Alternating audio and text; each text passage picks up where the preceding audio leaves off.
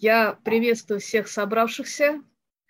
А, очень рада, что тема вызвала интерес а, и что вы пришли послушать.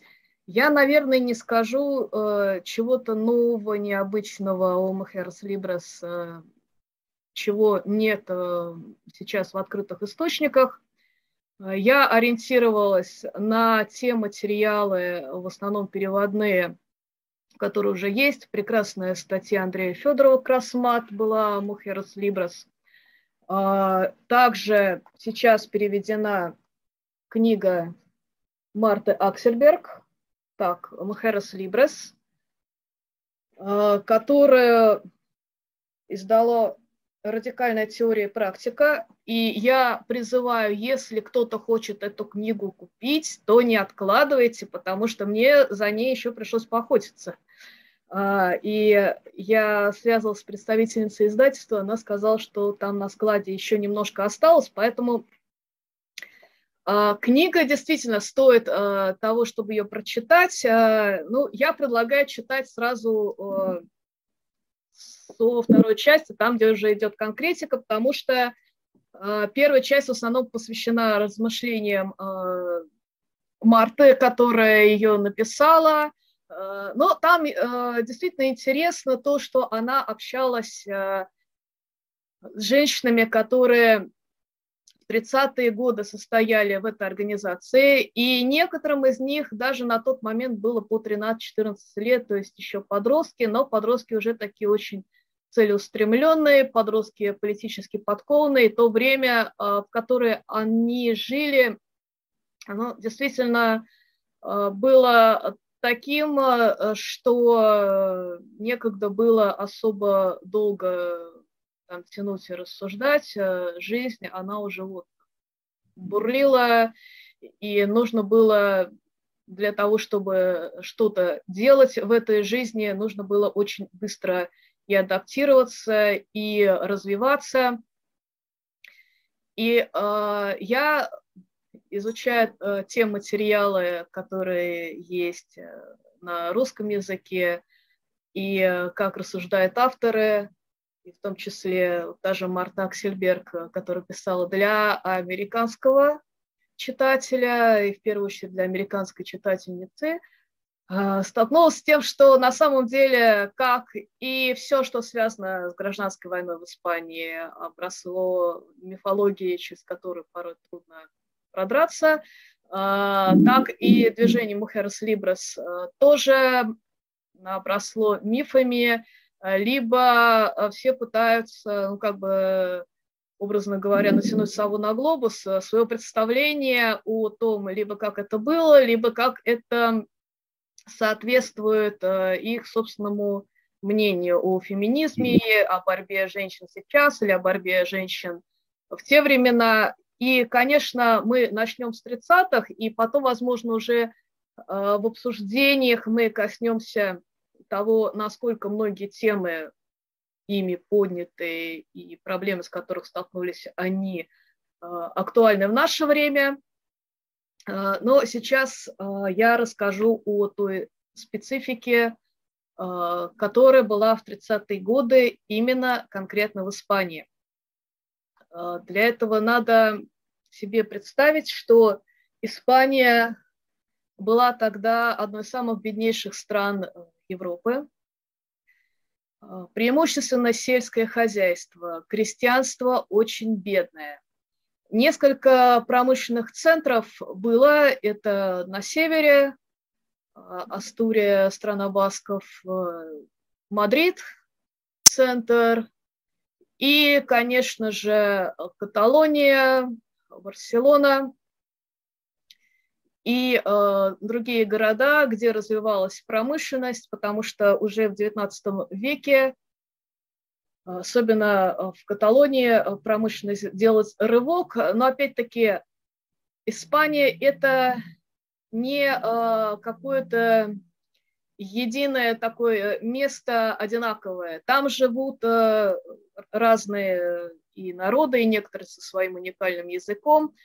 Э, там э, везде какие-то особенности, потому что крестьяне Каталонии имели свои возможности, крестьяне Арагона имели свои возможности. На самом деле тут скорее нужно говорить, чего они не имели. Был голод, была безграмотность чудовищная просто. И на этой земле идея анархизма дали свои не только ростки, но и принесли свои плоды, и это эхо, оно грохочет до сих пор. А, это именно земля анархизма, особенно Каталония. Это произошло, естественно, не само собой, а десятилетиями по этой земле ходили в том числе Э, странствующие учителя-анархисты, они э, ходили, ну, буквально как библейские апостолы и несли идеи, и несли э, в том числе грамотность, потому что они учили людей просто элементарно читать и писать. И, конечно, эти идеи привелись на земле, где традиции взаимопомощи, традиции отстаивания своих прав, они э, были действительно вековыми. Ну, вспомним э, историю Испании, э, когда король отдал буквально страну Наполеону, но там была народная партизанская война. И такое было не раз, восстание Коммунерос до того, и другая череда восстаний. Но мы возвращаемся к 30-м. Так, Мухерас Либрес, она возникла на основе именно анархистского, анархосиндикалистского движения. И основательницами организации были анархистские поэтесса Люсия Санчес Саурниль, врач, э, терапевт Ампара Почи Гаскон и педагог Мерседес Компасада Гильен.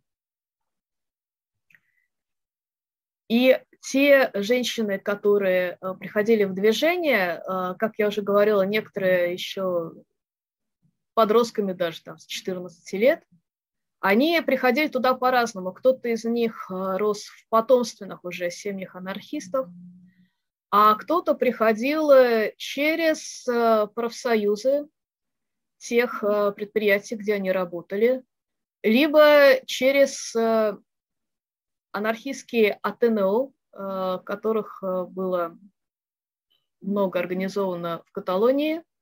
Это были такие как бы клубы молодежные, где можно было не только дискутировать о политике, где были библиотеки доступны, но в то же время они там и спектакли ставили, и ходили в походы, и в культуры занимались, конечно, знакомились друг с другом, и знакомились э, с анархистскими идеями. А, конечно, это было именно уже для взрослых, но в то время, а, так как с 14 лет э, и даже раньше уже э, работали женщины на производстве, и уже можно было видеть работу профсоюза, поэтому они уже ну, не, не те дети, как мы воспринимаем 13-14-летних подростков сейчас. Почему возникла самостоятельная организация?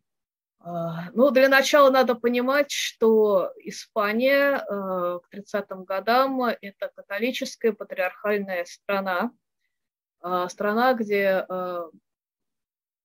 женщина была все время в подчиненном положении, и где те женщины, которые вышли на работу, на предприятие. Их зарплата была меньше мужской, хотя они э, могли выполнять ту же работу, и их э, смена 12-часовая была зачастую не менее тяжелой. И э, несмотря на свое подчиненное положение, несмотря на то, что к женщинам относились э, всегда свысока, и э, Матерь Церковь учила, что так и должно быть. Но, конечно, женщины тоже набирались э, всех этих идей э, о том, что нужно отстаивать свои права.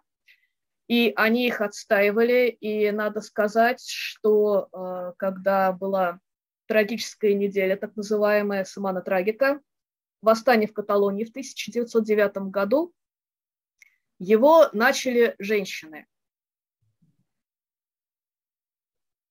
Что там произошло? 20 тысяч каталонцев должны были отправить э, на войну с марокканцами. Так, хорошо слышно или что там? Хорошо, да? Нормально, да? Да. 20 да, каталонцев должны были отправить на войну э, с марокканцами. Это была колониальная война. И женщины восстали, сказали нет, мы не отпустим э, на войну своих э, детей, своих мужей, своих братьев, там, где они должны будут убивать, их будут убивать, и женщины очень быстро как раз начали это восстание, Барселона покрылась баррикадами, потому что женщины, да, они могли не состоять в профсоюзах, и многие из них, они занимались именно домашним трудом, неоплачиваемым.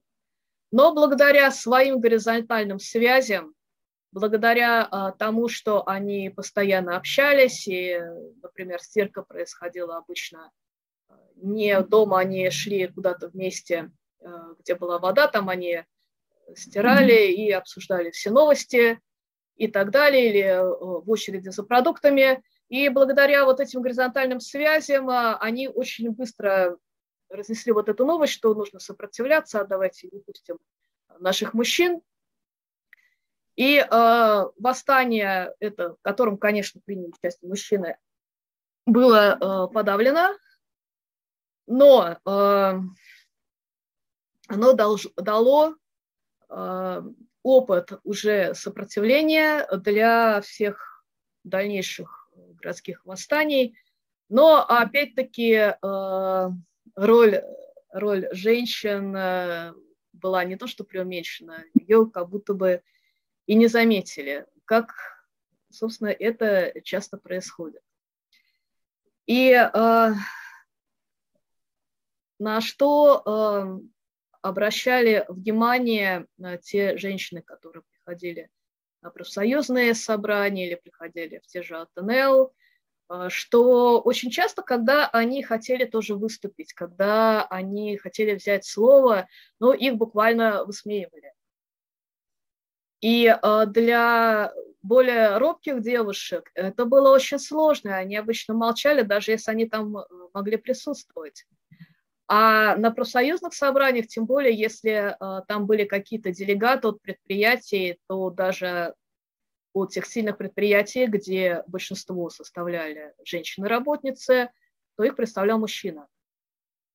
Вот такая ситуация, она считалась абсолютно нормальной э, и в порядке вещей, и то, что э, женщины не, не привыкли говорить, в том числе на собраниях, Возможно, э, кому-то из нас покажется ну, каким-то странным, надо тренироваться. Но э, это мы с вами закаленные такие в интернет-битвах, э, где мы уже привыкли к каким-то нападкам и отстаиванию своей правоты или своей точки зрения. А теперь представим женщину, которая, например, не выросла в семье потомственных анархистов, где и детям давали слово, прислушивались к их мнению, а выросла в семье патриархальной, и она привыкла, что э, всегда говорят мужчины, а ее слова считают глупостью. И вот она э, приходит на профсоюзное собрание или на какой-то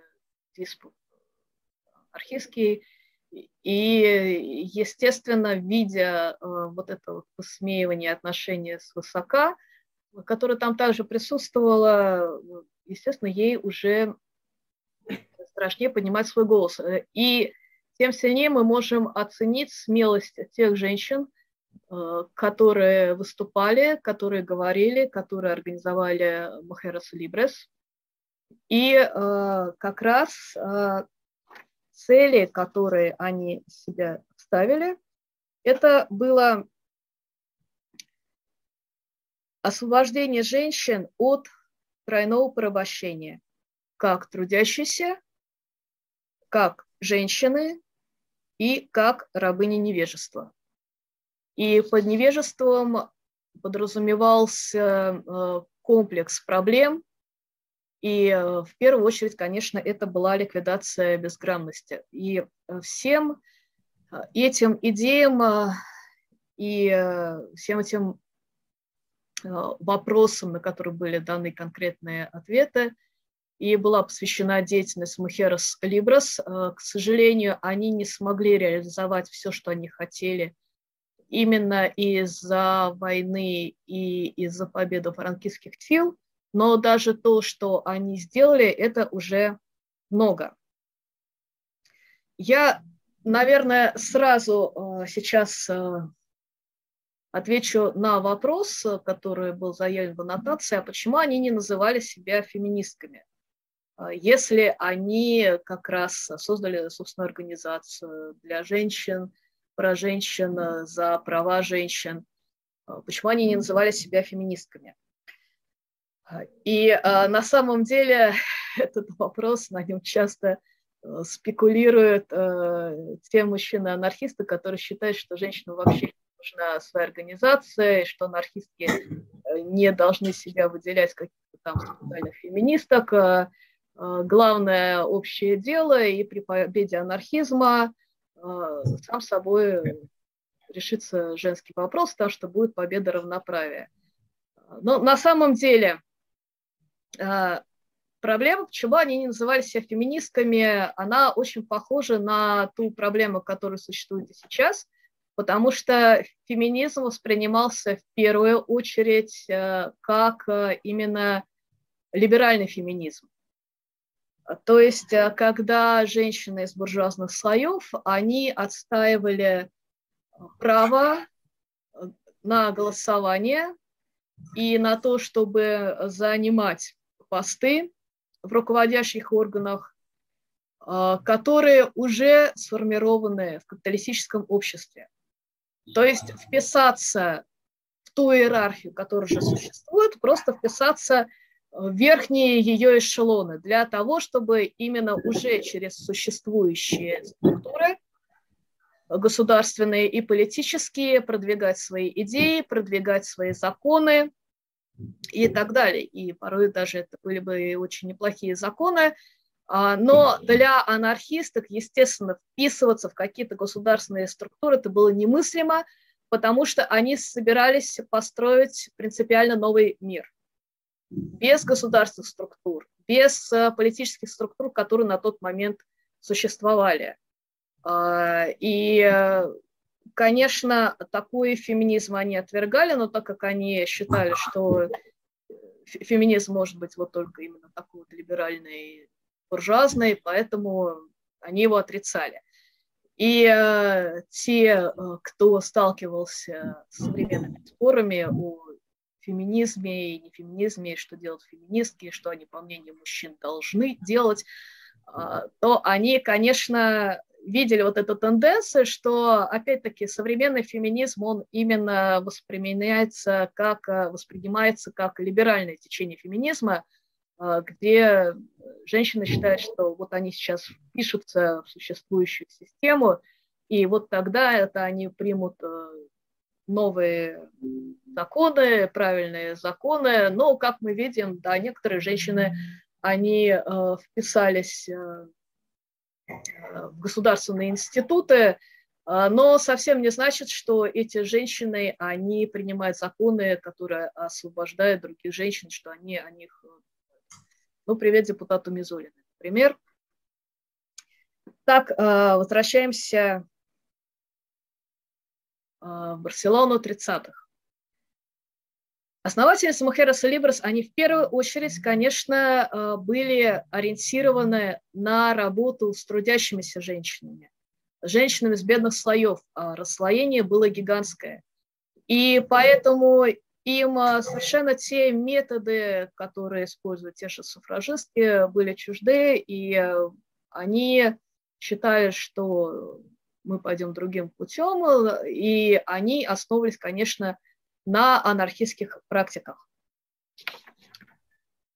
Сейчас э, я хочу рассказать, собственно, о том, еще раз, положении женщин, в котором они были, и которое некоторые мужчины уже понимали, но некоторые считали, что так и должно быть. А, из выступления на Конгрессе а, НКТ, Национальной конфедерации труда, Организация анархосиндикалистов испанских, это еще 1902 год. Сокращение рабочего дня для большинства из нас, имеется в виду мужчины, это делегат мужчина говорит, это косвенное следствие тяжелой работы женщин на производстве. Одновременно многие из нас не возражают, когда наши соратницы поднимаются до того, как пробьет 5 часов утра, пока мы сами продолжаем спать. А когда женщина заканчивает проливать пот на 12-часовой смене, оплачивая пороки своего эксплуататора, она возвращается домой, но вместо отдыха встречает еще одного буржуя, своего партнера, ожидающего, что она позаботится обо всех домашних делах. То есть это еще э, начало 20 века, уже многие мужчины это видят и понимают, но это не основная тенденция, в основном э, воспринимается как само собой разумеющееся.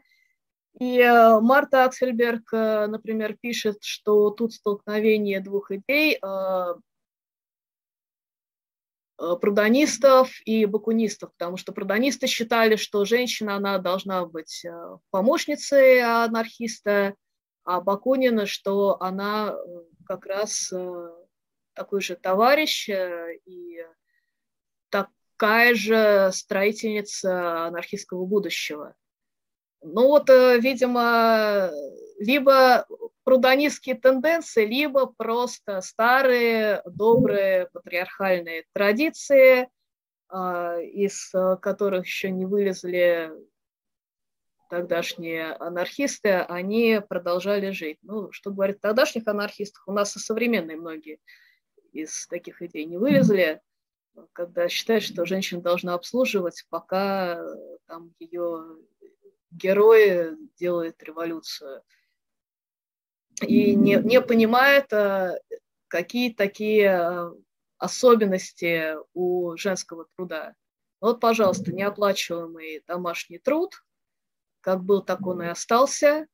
И одна, кстати, из причин, как я считаю, почему женщины на постсоветском пространстве, которые э, имели очень, очень долго достижения э, такие в равноправии, которых не было на Западе, они оказались разочарованы и сейчас говорят, ой, мне не нужен этот феминизм, а, потому что получилось, что да, они имеют право работать, ну да, мы вам, конечно, даем тут список работ, где вы не можете, но зато вот есть и другие. А, и доступ к образованию и так далее, но при всем при том, Получалось, что, приходя домой, они выполняли еще и домашнюю работу, которая не считалась работой, которая считалась именно конкретно женской работой. Конечно, они замученные, уставшие, сказали, ну хватит, сколько так можно. И у них появились иллюзии, что если бы они не были феминистками, то они ходили бы в платьишке, э, их носили бы на ручках, когда у них ножки устанут. Ну, на самом деле все не так. Патриархат – это эксплуатационная система, и э, поэтому важно, конечно, понимать э, при разговорах с такими женщинами, э, собственно, а чего же они устали? Ну, они элементарно устали от того, что им приходится делать двойную работу. Они считают, что виноваты феминистки. Нет, как раз не феминистки, виноват патриархат. Это, это нужно понимать, это нужно разделять. И э, споры о том, э, какое место анархистки занимают именно в анархистской борьбе, они были тогда, они продолжаются и сейчас. Э, почему э, нужна именно женская организация? И на протяжении всей деятельности Мухерас Либрас их, конечно, обвиняли в сепаратизме, и в расколе и так далее, хотя они всегда именно поддерживали и принципы, и стратегию, и методы именно анархистской борьбы. Ну, толчком к созданию Мухерас Либрас э, стала э, полемика, очень интересная. В книге Марты Аксельберг она переведена на русский э, и приведена целиком, потому что это была серия писем и серия ответов на них. И э, полемика это была между Марианой Васкисом, секретарем э, Национальной конфедерации труда, и Луси Санчес Арниль, одной из основательниц Мухерас Либрес. Э, ответ ее был на публикацию Васкиса о э, роли женщин в анархосиндикалистском движении. И, э, казалось бы, тон этих статей, он сочувствующий женщинам, что их участие, их роль, их деятельность э, порой не замечается, что она принижается, и что явно женщина находится в подчиненном положении по отношению к мужчине. И это положение вещей, конечно, необходимо изменить, а, но женщины э, сами виноваты, и они, да, знакомы, и они должны присоединиться к борьбе мужчин-анархистов, и тогда они получат освобождение. Он видел э, причину вот такого подчиненного положения женщин в том, что это экономическая чисто причина, и женщина так как у нее меньше возможности работать, и она получает меньшую зарплату, либо она занята э, целиком домашним трудом, и она поэтому боится остаться без э, кормильца, и она поэтому в полной зависимости от мужчины. Но он не учитывал многие факторы, собственно, существования вот этих патриархальных традиций, патриархального воспитания, в котором э, женщине сложно вот так вот взять и уйти, да, опять-таки, да, почему она не ушла. Вопрос, с которым многие из нас сталкивались, когда речь идет о ситуации домашнего насилия и когда обсуждает женщина от него пострадавших. А, Лусию зацепил патерналистский тон этих статей, и она ответила, что большинство анархистов едва ли стремятся к активному поощрению части женщин. И э, она делает упор, что чтобы привлечь движение женщин, к ним надо подходить на их условиях, относиться к ним как к товарищам равноправным и достойным. И она писала о том, что мужчины зачастую не понимают, каково это э, быть человеком, который всегда, которым всегда отводится вторая роль, который считается ну, недостаточно полноценным всем обществом, и жизнь которого, собственно, сводится к формуле «родись, роди, умри». И постоянно обслуживаю мужчин. А, и дальше у них идет полемика. Васкис упирает на то, что женщины сами виноваты в своем положении, они должны бороться за свободу.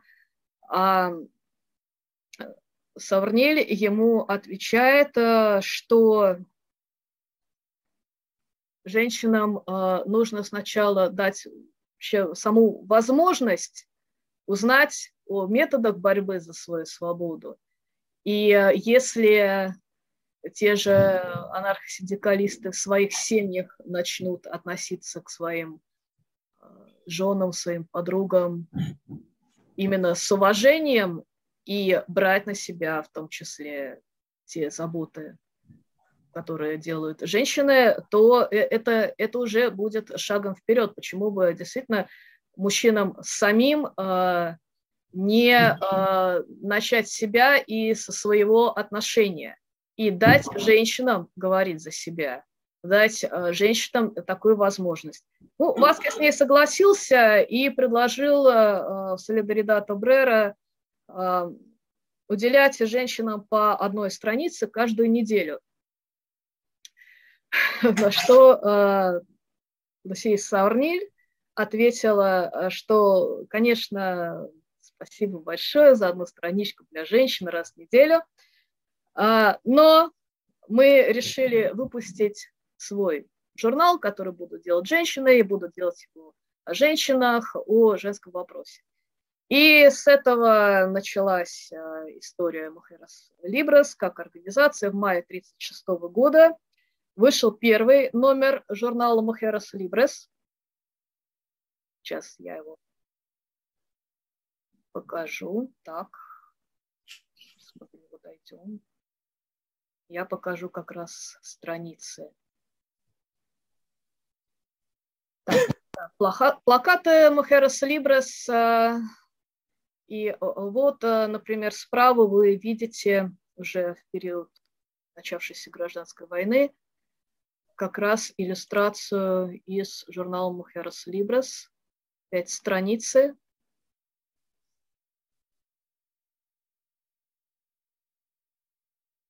Так, сейчас я как раз хочу вам показать фотографии а, эти же вы можете найти в интернете. А, к сожалению, не, не все фотографии достаточно хорошего качества. Слева Люси Санчес Саурниль. А, в центре Гаскон. Так, это Ампара Почи Гаскон. Сейчас мы ее... Минутку мне нужно поправить, и я сейчас... Так, там видно сейчас или, или нет э, э, фотографии? Мерседеса не видно. Я сейчас увеличу. Так, поправила.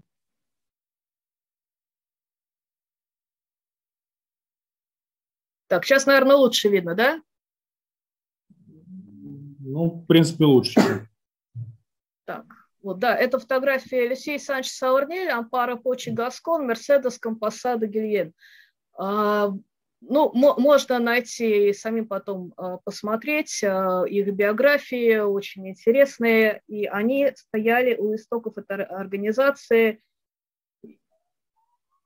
И а, так как это 36 год а, ее зарождения, то 1936 год также это год, когда приходят к власти а, народное правительство, это коалиционное правительство, и э, пришло оно к власти путем выборов.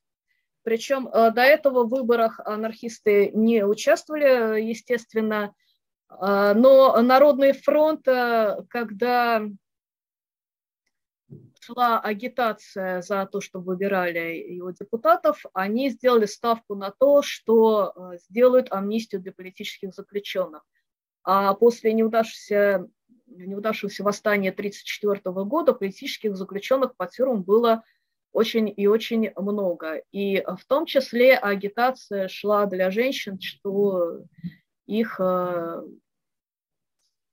мужей, сыновей, братьев выпустят из тюрьмы, потому что в основном мужчины сидели в тюрьме. А на самом деле интересная история, что в испанских тюрьмах не кормили, и заключенные полностью зависели от того, что им принесут. То есть женщины, они еще и э, кормили всех сидельцев. Итак, э, Народный фронт э, приходит э, к власти, становится правительством, страну сотрясают постоянные политические убийства, и то, что начнется война или восстание, это уже витало в воздухе. Так, февраль 36-го победа правительства Народного фронта. В мае 36-го образуется организация Мухерас Либрас, выходит э, первый номер журнала – и 18-19 э, июля э, генералы правых убеждений, они начинают свое восстание и войну против республики. Дальше возникает такая ситуация, что именно в тех городах и в тех пуэбло, где люди смогли получить оружие в свои руки, они атаку фашистов подбили. Где промедлили власти и оружие было заперто, то там, соответственно, победили фашисты. Если кто изучал подробную историю Испанской революции и гражданской войны, они могли обратить на это внимание. В Мадриде и в Барселоне оружие либо было в профсоюзах и синдикатах, ну, хоть какое-то. И дальше уже э, народ побежал на восставшие казармы, ну, кто, кто с чем был. Э, то есть те отстрелялись из винтовок и пулеметов, а их брали штурмом с пистолетами. Вот так вот э, погиб один из анархистских лидеров Аскасо в Барселоне. И хотя Мухерос Либрос, э, они как раз были нацелены именно на борьбу с невежеством, на борьбу с тем, чтобы женщина могла отстаивать свои права на рабочем месте.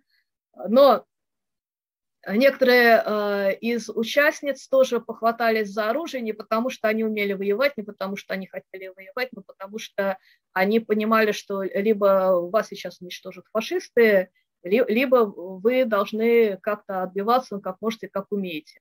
Ну, в Барселоне э, победили анархисты, э, в Мадриде тоже э, народ э, ворвался в казармы и разоружил э, тех, кто пытался поднять мятеж. Ну, дальше была революция, дальше была гражданская война, и, и многие женщины уходят на фронт. Очень много анархистов, анархисток среди них. А, конечно, их э, не столько же, сколько мужчин – на самом деле воевать там не умеет а, из рабочих практически никто. Испания не участвовала в Первой мировой войне, опыта военных действий у кого нет, опыт военных действий есть франкистских э, войск. Но они берут оружие, они идут на фронт, чтобы защищаться. А, Женщина-милиционерок когда пытались подсчитать, э, опять-таки, когда дело касается подсчетов э, в истории Испанской гражданской войны, там все сложно, но э, насчитали примерно до тысячи человек. И большая часть из них были активистки анархистских организаций. И они участвовали в боях на различных фронтах с первых же дней гражданской войны. И в том числе они э, принимали участие в боях, э, когда э, начались бои с самой Барселоне уже между левыми силами, это майские события 1937 года. И на самом деле изначально вот этот э, порыв идти на фронт и воевать с фашизмом, он всячески использовался республиканской пропагандой – так, я сейчас сделаю покрупнее. А, хорошо ли видно плакаты? Да, вполне. Да, вот э, один из них известный лозунг «На пасаран», они не пройдут. Э, как видим, здесь э, женщины тоже отстреливаются из-за баррикады. Э, каталонский плакат справа, женщина же в рабочем комбинезоне призывает идти на фронт, причем именно здесь показаны объединенные силы – мы видим и флаг э, каталонских э, сепаратистов. Э, ну, Каталония на тот момент уже автономная республика. Мы видим флаг анархосиндикалистов следующий, и дальше марксистский флаг. Это фотографии, сделанные в Барселоне, и мы видим как раз на некоторых пилотках у женщин видны буквы аббревиатуры анархистских организаций. НКТ и ФАИ к тому моменту объединились. Они, они все в рабочих э, комбинезонах, люди пошли на баррикады и на фронт от станка. Вот в чем были, в том, собственно, и пошли. Опять-таки э, женщины с винтовками, здесь они чинят мотоцикл. Э, вот эту фотографию я очень люблю, уже Женщина в годах, тоже вооруженная, принимает участие в том, чтобы защитить права рабочих от фашистов. Еще женщины. Очень-очень много фотографий женщин на фронтах. Они действительно э, принимали участие в боях. Но э, дальше это уже э, где-то с конца 36-го, э, ну как уже такое контрреволюционное поползновение э, республики, начинается отвод э, женщин с фронта. Это было связано с курсом на милитаризацию милиционных колонн с целью их э, преобразования в регулярную армию. Ну, правительство считало, э, что э, слишком много анархии, это вредит фронту, нужно создать регулярную армию с ее иерархией, с ее подчинением. А, и, конечно, не все анархисты были готовы такое принять, но ради единства антифашистского фронта, которому призывали на тот момент э, и э, лидеры, имеющие влияние э, в НКТФАе. Многие влились как раз в армию. Но женщин стали отзывать, и причем, если до этого пропаганда всячески муссировала образ женщины на фронте, женщина с винтовкой, э, то а, теперь пропаганда становится противоположной, что, дескать, женщины занимаются на фронте проституцией, и очень много на фронте венерических болезней, поэтому надо женщин с фронта убрать. А, на самом деле эта история про проституцию, это была ложь. Естественно, женщины шли туда именно воевать, Э, не то, что проституции не было в Испании, но вот конкретно вот эти активистки шли на фронт э, воевать с фашистами.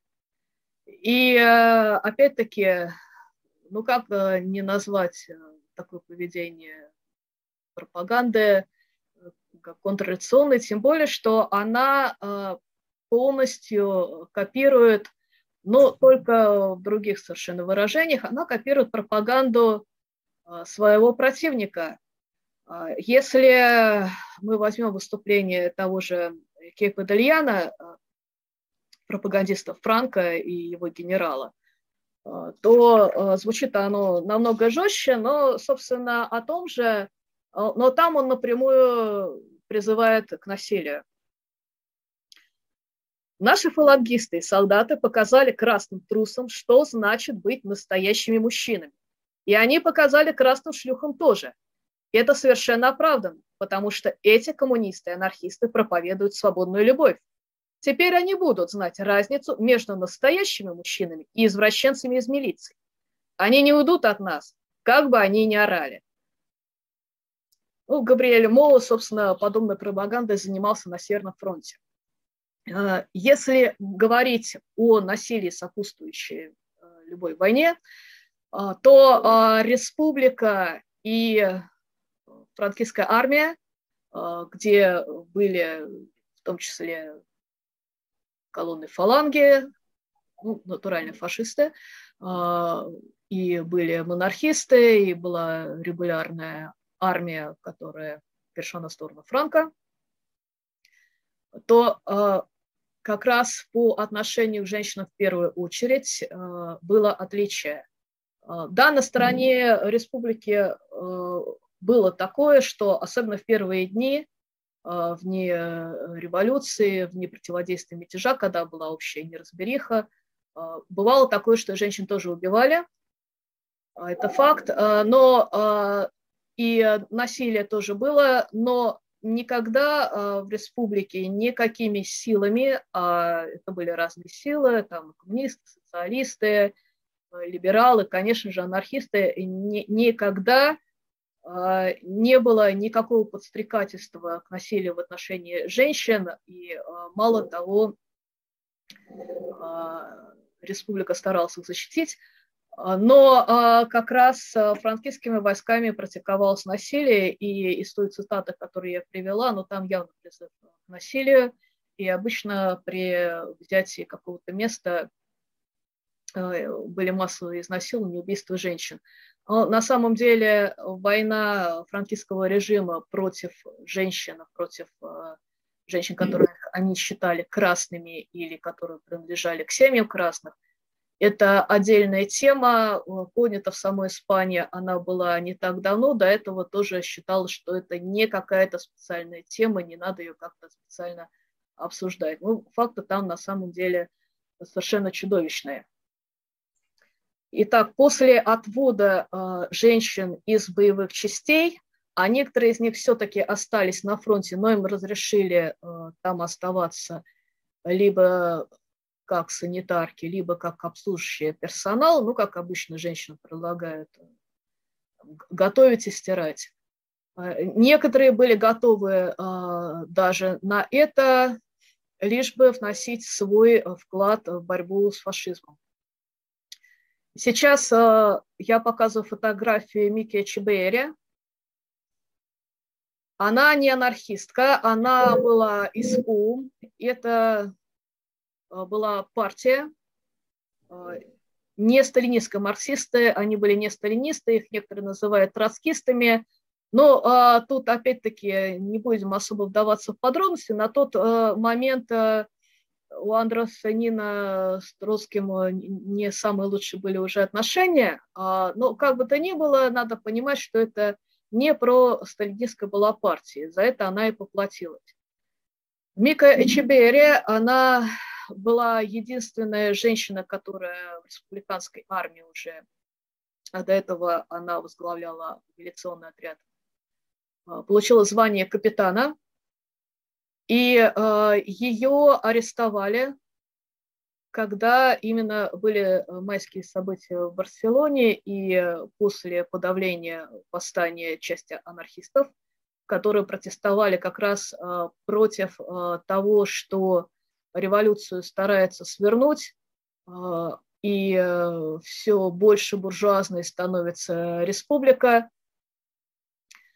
а, то а, как раз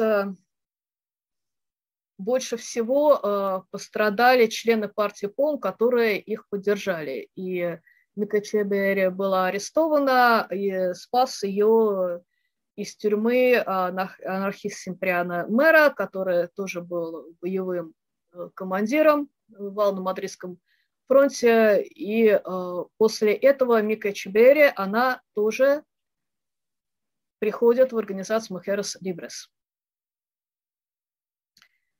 Э, поэтому э, важно понимать, что э, сами Мутерес и Либрес, они не, не какая-то военная организация, они не учили женщин воевать, они не учили женщин тому, что те непременно должны идти на фронт, они занимались именно в первую очередь гуманитарной миссией, потому что некоторые почему-то представляют себе, что Мухерс Либрас – это вот именно те анархистки, которые пошли на фронт.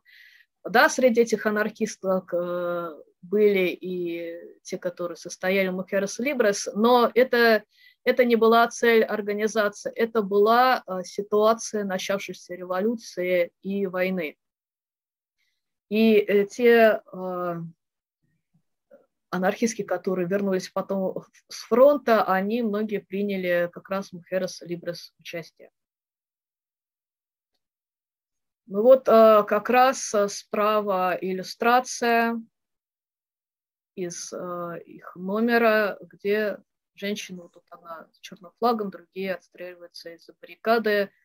Ну, а, а что делать, куда деваться, потому что иначе тебя просто убьют фашисты, твоих товарищей а слева плакат агитационный с книгами, и вот книжка, которая одна раскрыта, а слева книжка, можно почитать, прочитать, увидеть надпись «Бакунин».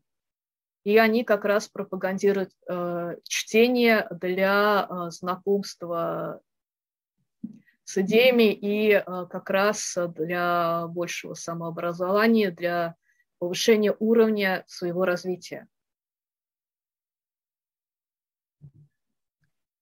Так, про э, фронт я э, рассказала. Если будут еще э, дальнейшие вопросы, мы их обсудим тоже уже на обсуждении. Сейчас я посмотрю, сколько времени, чтобы мне хватило времени на все остальное. Так, теперь борьба с неграмотностью. Да, как мы говорили, одна, одна из целей – борьба с невежеством, и э, начиная с борьбы с неграмотностью, возвращаясь к плакату с книгой. Как вспоминала много позже одна из гвадалахарских активисток свободных женщин Сусеса Порталис, что мы сделали основной упор на том, чтобы вытащить женщин, трудящихся из рабского состояния, обретением чувства собственного достоинства. На этом и на создании школ, в которых женщины могли бы учиться читать и писать. Я не могу сказать вам, сколько десятков тысяч женщин мы обучили читать и писать. Таким образом, всякий раз, когда мы создавали местные отделения, первой вещью, которую мы делали, было создание школы. Вот, а отделения а, возникали у них по всей республиканской зоне.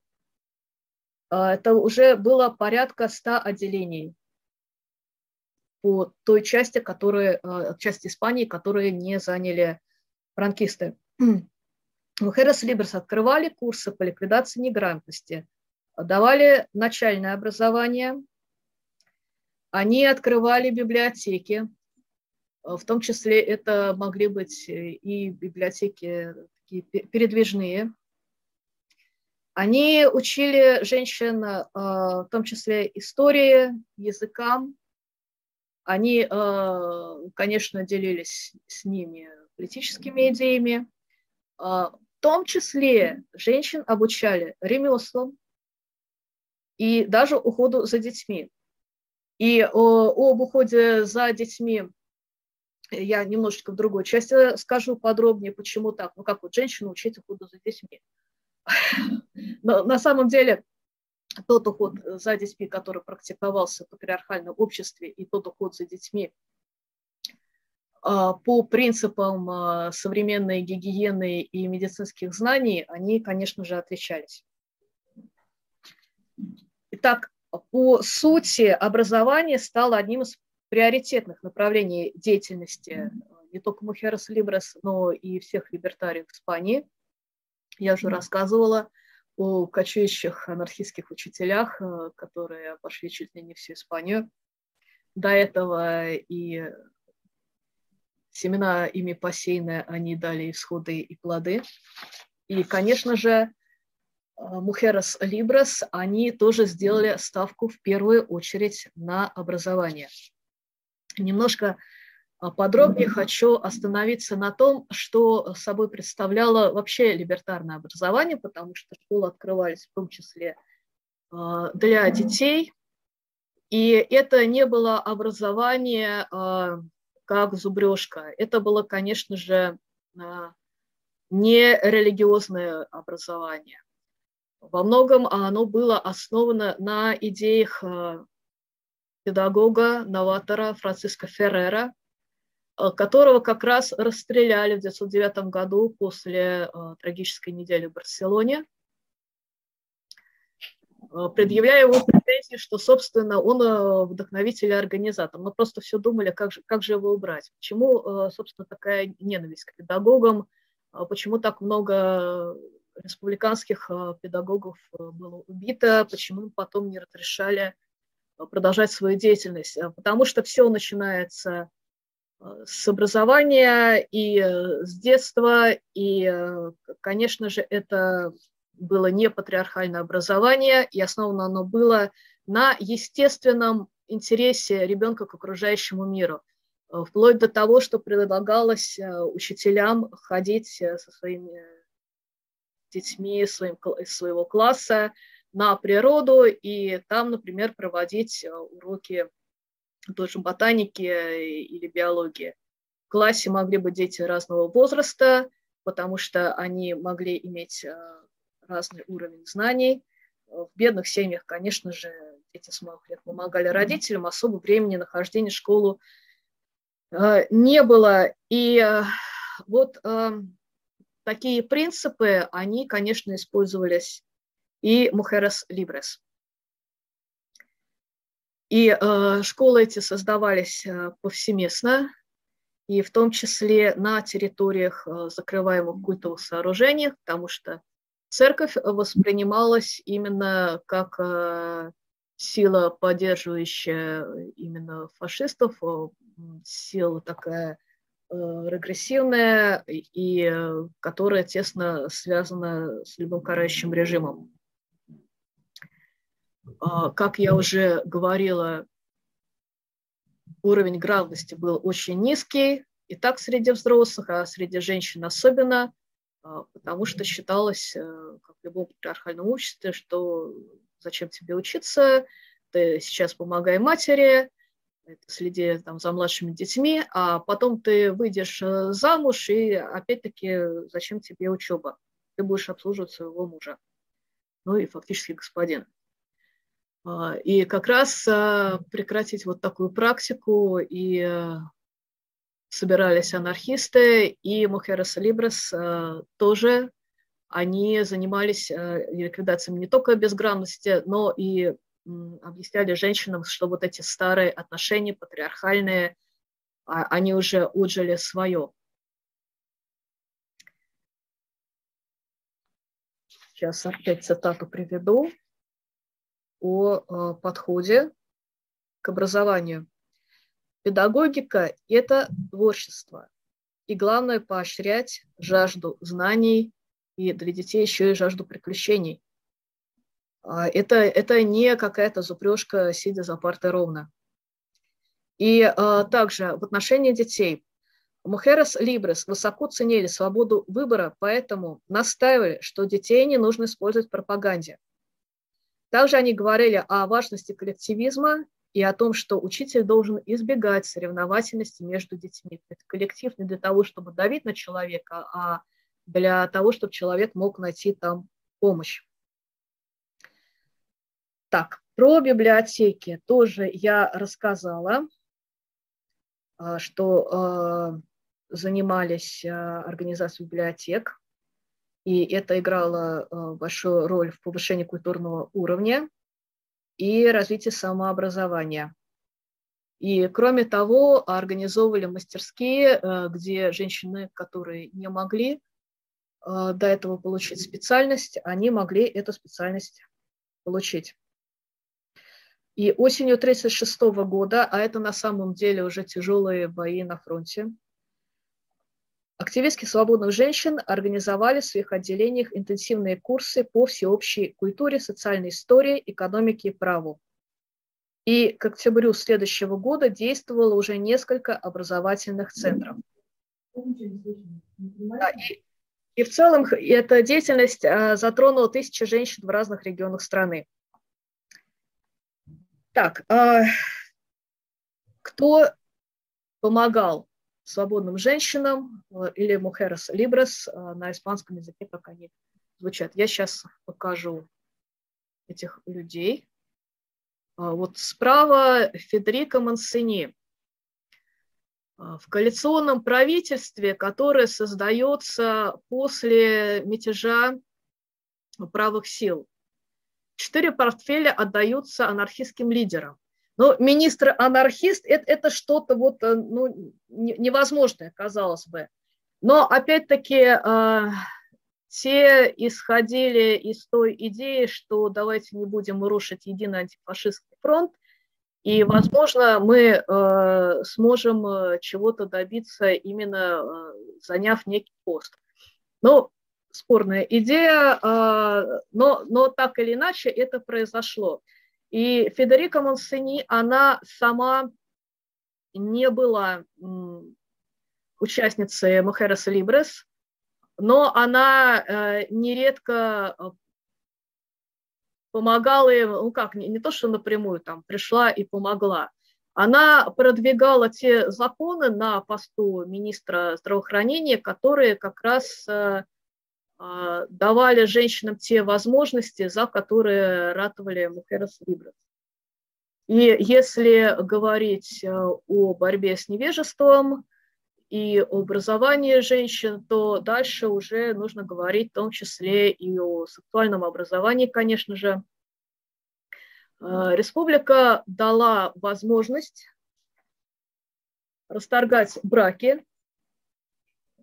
И когда Федерико Мансини пыталась также добиться того, чтобы был принят закон, который декриминализует аборты. У нее напрямую это не вышло, но, собственно, это вышло, когда об этом заговорили мужчины.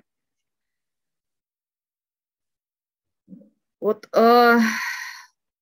первый указ о легализации абортов был э, принят на территории Каталонии, и предложил его Марти Банес, вот он слева, и дальше уже Федерика Монсени смогла продвинуть этот закон на территории всей Испании.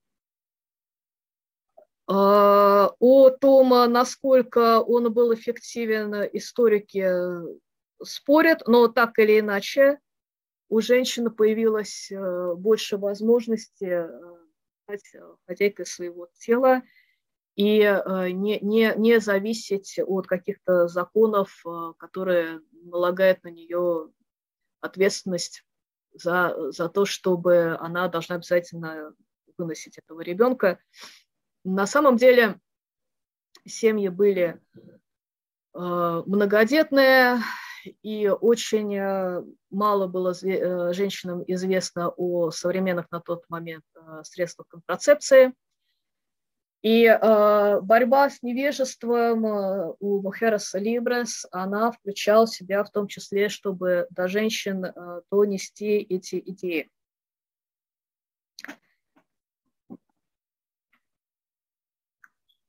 То есть планировались даже планировалась сеть центров планирования семьи для информирования и консультирования по вопросам о методах э, контрацепции. Федерико Монсени, конечно, посту э, министра здравоохранения эту идею поддерживала, но, к сожалению, не успела это все воплотиться. Также был проект по созданию Института сексуальных наук. И э, как раз э, он э, был призван к тому, чтобы информировать население и о средствах контрацепции, и о возможности строить отношения на совершенно других принципах. Тут, опять-таки, нужно вернуться к идее свободной любви, да, на которую напирали а, противники анархистов, обвиняя их в том, что ну, это такая половая распущенность. На самом деле идея была в том, чтобы э, люди могли сами выбирать э, партнера и расходиться, если чувства между ними уже угасли, э, либо среди анархистов была популярна идея полиамории, о том, что у тебя может там не один партнер, а несколько. То есть это целиком и полностью а идеи а, не те, которые прививала католическая церковь. И, конечно, они где-то встречали много противодействия. И а, для того, чтобы объяснить ситуацию, которая а, была в понимании, в том числе а, самих анархистов, так, сейчас, я думаю, тоже процитирую одну из участниц Mujeres Libres. Так. Вот, э, пожалуйста, ее э, диалог с одним из товарищей из, либертарной, из либертарной молодежи. Э, вот товарищ к ней обращается. Ты говоришь, что вся из себя такая свободная. Да ты вовсе не свободная. Потому что если я попрошу тебя меня поцеловать, ты откажешься. Я уставилась на него и думаю себе, «А как же поставить тебя на место? А потом говорю, слушай, когда я хочу переспать с парнем, именно я его выбираю, я не сплю со всеми подряд. Ты, как мужчина, меня не интересуешь, и я к тебе ничего не испытываю. Почему ты хочешь, чтобы я, по твоим словам, освободилась, переспав с тобой? Для меня это не освобождение, это просто секс ради секса. Нет уж, любовь должна быть чем-то вроде еды. Если ты голоден, ты ешь, а если хочешь забраться в постель с парнем, тогда возможно, я скажу тебе кое-что обидное. Твои губы меня не привлекают, а я не занимаюсь любовью без поцелуев. И э, он там лишился дара речи, но она, в общем, так специально хотела ему сказать э, что-то такое, чтобы он э, больше к ней не приставал. Но да, было в том числе и такое отношение. Ну, раз у нас там свободная любовь, э, раз мы все можем выбирать партнера, то вот я, я тебя выбрала, а ты там как хочешь. Аж, ах, ты не хочешь, ну, какая же ты освобожденная женщина, ты ханжа там какая-то. А, ты недостаточно освободилась. Опять-таки современные женщины, многие, в том числе в левых с этим, к сожалению, до сих пор сталкиваются. И э, да, и такое было, и в том числе задача Махерас Либрес э, была в том, чтобы объяснить, э, собственно, что желание женщины – это тоже это ее право, и это ее освобождение, потому что она может решать, что она хочет, с кем она хочет, когда она хочет, или она вообще ничего не хочет, и ни с кем и никогда. Пожалуйста, это тоже ее право. Так, э, я понимаю, я уже больше часа говорю, да? Да, ровно час.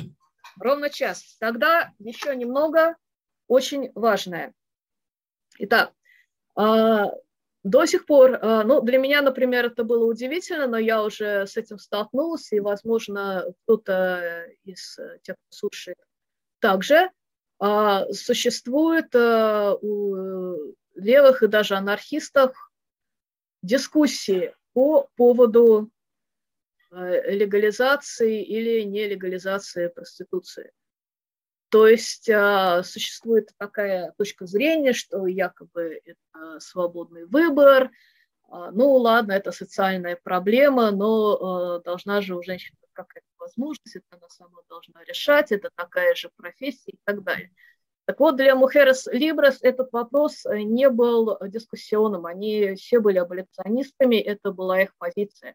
Потому что они воспринимали проституирование женщин именно как форму очень жестокого угнетения, очень жестокой эксплуатации.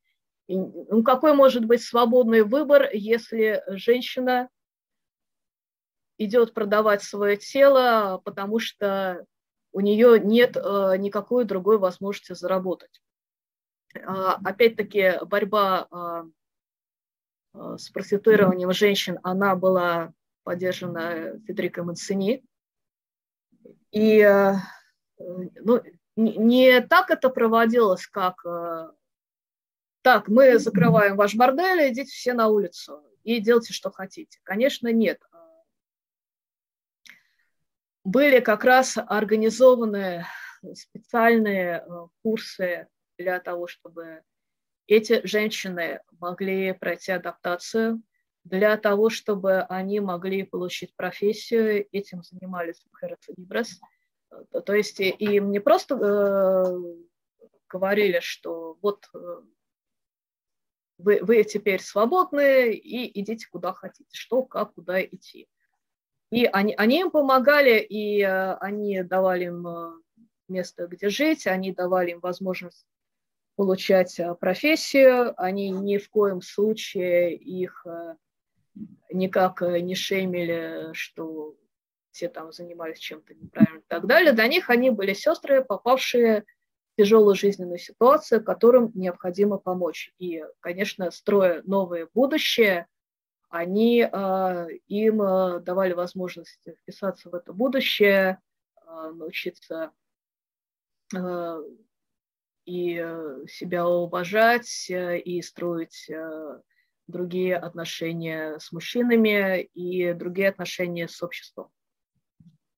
То есть, опять-таки, мы видим, что это принципиальная разница э, с теми же католическими, например, работными домами, э, куда женщин заподозрен в том, что они ведут э, аморальные якобы образ жизни, и их там запирали, заставляли тяжело трудиться и всячески там унижали и морили голодом. Тут совершенно другая ситуация, и не просто сказано, вот мы освобождаем проституированных женщин, а предприняты абсолютно конкретные меры, абсолютно конкретные шаги для того, чтобы помочь строить свою новую жизнь. Были легализованы гражданские браки, хотя, конечно, консервативные силы в республике, они были против, они говорили, ну это, ладно, это пока на время войны, потом надо будет все равно как-то все это по-другому оформлять. Ну, гражданских браков было довольно много. Если говорить также о борьбе с проституированием женщин, э, то э, было очень много статей о женском здоровье и о гигиене, о венерических заболеваниях, которые в том числе э, делали и анархисты, и врачи-сексологи, потому что очень было у любой испанской женщины мало информации о, собственно, женском организме и э, женском здоровье потому что это считалось все табуированной темой, и, э, конечно, считалось чем-то там постыдным, греховным и так далее. Ну, Мухерас Либрас э, в своей борьбе с невежеством занимались и этой темой также. У них также была программа для матерей, потому что я уже коснулась того вопроса, что в отсутствии Эм, знаний о контрацепции, семьи были традиционно большие, и, собственно, если на женщине и хозяйство, и э, куча детей, то э, э, когда же она будет проявлять какие-то свои лидерские качества, да и как она их узнает, и когда она сможет тогда принимать участие в каких-то собраниях или заниматься самообразованием. Поэтому э, были созданы э, мобильные детские сады. Это была идея Махераса Либрес. Э, то есть э, к женщине, которая шла, например, на какой-то митинг или на профсоюзное собрание, к ней приходили активистки, и они э, сидели там с ее детьми и э, присматривали, приглядывали, пока их мать была на собрании. Если там были какие-то уже взрослые члены семьи, то в том числе они могли поделиться своими анархистскими идеями. И на самом деле э, любой родитель, который столкнулся с ситуацией, когда даже один маленький ребенок, и его э, трудно взять везде э, повсюду, но потому что малышу трудно сказать там тихо, там сейчас не дергайся, там, не кричи, замолчи, особенно если это младенец, то а, как раз а, э, поймут а, родители, насколько удачная была эта идея, насколько она полезная. Также Мухерес, Либрес, они пропагандировали современные не, не только там средства контрацепции, но и э, современные знания о гигиене, об уходе за ребенком. Они пропагандировали э, грудное вскармливание, опять-таки, э, не потому, что вот только-только можно грудью кормить и так далее. Они его как э, именно здоровая возможность получить у ребенка э, все необходимые витамины, потому что по час, если, например, мать она ходит на какое-то предприятие, на работу, или даже работать по дому, я некогда к ребенку постоянно подбегать, там какой-то мякиш там в рот, и надо там грязные тряпки, еще что-то, а, и отсюда могли быть инфекционные болезни и так далее. А тут учили э, женщин э, уходу за детьми, э, в том числе узнавая о современных медицинских прорывах э, и знаниях в области гигиены. То есть э, получалось, что Мухерас Либрас, они фактически в течение всей человеческой жизни могли давать какие-то идеи и знания, то есть от знаний по уходу за младенцем, дальше по знаний по новейшей педагогике и дальше знания уже о э, самосовершенствовании взрослого человека. Так, а, еще а, какие особенности Ну, помимо того, что э, был организован в том числе э, современный родильный дом с хорошим уходом для женщин, и были организованы курсы, на которых активистки Мухерас Либрас всем э, рассказывали о современных достижениях медицины и, э, собственно, продвигали то, чтобы современная медицина была доступна любой женщине. Э, надо еще рассказать, опять-таки, о тех особенностях, что многие женщины, даже когда началась уже гражданская война, и, и когда все-таки революция успела завоевать многие права, они все равно получали меньше э, зачастую, чем работающие мужчины. Хотя, э, когда дело касалось э, именно коммуны и э, таких э, коллективов, построенных на более эгалитарных, либертарных принципах, там э, могла равноправно распределяться зарплата. А если это, например, э, была сельская коммуна, там сильно зависело от того, какая конкретно, потому что где-то, например, да, могли отдавать всем э, равную какую-то зарплату или часть урожая, но могли, например, э, выдавать на главу семейства. Уже там он как распределит. А, я сейчас больше говорила, возможно, о городах, о каких-то промышленных центрах, но, как я говорила, подавляющее а, количество населения Испании все-таки жило в сельской местности. Так вот, активистки Мухераса Либраса выезжали даже в село. И э, даже туда везли не только все то просвещение, о котором я уже говорила, но в том числе старались узнавать о новых методах аграрной, э, аграрного производства. А, но так или иначе, они э, приезжали туда, э, в эти пуэбло, основывать там какие-то ячейки, объяснять женщинам их права, агитировать их, бороться за свои права, объясняя, как все это возможно делать и организовывать, и какую-то работу они, естественно, выполняли вместе с ними – для того, чтобы не быть ну, какими-то там заезжими городскими белоручками, которые там что-то сказали, объяснили и уехали. И совершенно на самом деле не понимая, чем живет э, женщина в деревне. А, что интересно, э, когда я читала об этой истории, э, например, в валенсийских деревнях зачастую сами женщины, когда там образовывались кооперативы или коммуны, они как раз составляли их ядро, в отличие от э, каких-то других областей, потому что э, там мужчины очень надолго угоняли овец э, в дальние пастбища, и получалось, что вся жизнь в деревне, она надолго оставалась на плечах женщин. Но они поэтому себя брали всю организационную работу, они все равно уже к ней привыкли.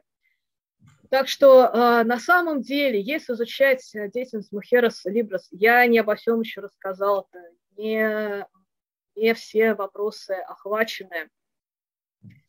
Э, это очень интересная тема, и я думаю, что э, как раз этот разговор – это только толчок к тому, чтобы все, кто заинтересовался, стали изучать ее и дальше. Но я думаю, если если все еще не очень устали, и есть какие-то вопросы или возникли какие-то идеи, как раз время обсудить. Так, если, если слайдов больше нет, может быть, свет включить? Да, давайте. Ну, вот, и, наконец увидим лептоп. А, сделай мне, пожалуйста, большой экран. Ну, чтобы меня разглядели. Да, давай сейчас а, вывести вот это на большой экран. Все, вот это больше не нужно. Слайды а. больше не нужно. Сейчас, минуточку. Так, основная демонстрация. Да. Нет, подожди, недостаточно. Вот еще что-то нужно нажать. Демонстра... Так, а, а как это больше сделать? Мы видим нормально. Сейчас, а, вы видите, все, я себя наконец тоже вижу нормально. Так, все, всех, всех приветствуем. Надеюсь, все не очень устали.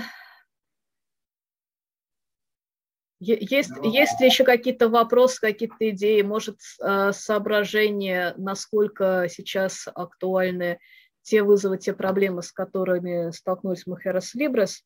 Но если мы, конечно, не э, берем э, в расчет то, что это все происходило во время тяжелейшей войны, которая прямо у них на головах была. Потому что если был фронт, то в тылу тоже было небезопасно, тыл бомбился, Тут один вопрос есть. Да, конечно. Дай вторую. Ну, у меня несколько вопросов уточняющих, просто чтобы представить... Слышно меня, да? Да. Ага. Ну, просто чтобы представить общую ситуацию. То есть вот кроме декриминализации абортов и э, э, там других вот э, мечтаний, с которыми э, выступала Мансини, э, что еще дала республика женщинам формально хотя бы? Значит, были ли а, все-таки какие-то аналоги свободных женщин в других организациях, там, коммунистов, социалистов, троцкистов? И а, насколько как бы, все-таки были представлены женщины в анархистских организациях, профсоюзах? То есть э, можно ли оценить их э, долю в общей членской базе и их участие в каких-то э, руководящих органах? А, значит, э, смотрите, а, на самом деле, так, сейчас я как раз вот сначала на последний даже вопрос отвечу, потому что он такой очень конкретный. У меня тут как раз было написано. Я, я себе выделила то, что меня тоже интересовало. Так, сейчас, минуточку.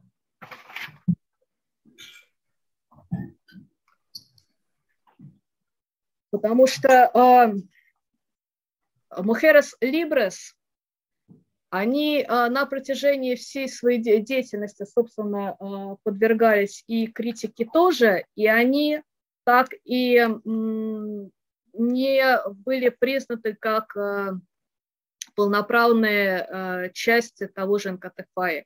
Хотя они именно не разделяли свою деятельность с ними, они считали, что это ну, как бы дополнение потому что а, они как женщина умеют работать именно с женщинами, они знают а, специфические проблемы а, женщин-работниц и не только работниц, но и тех женщин, которые занимаются домашним трудом.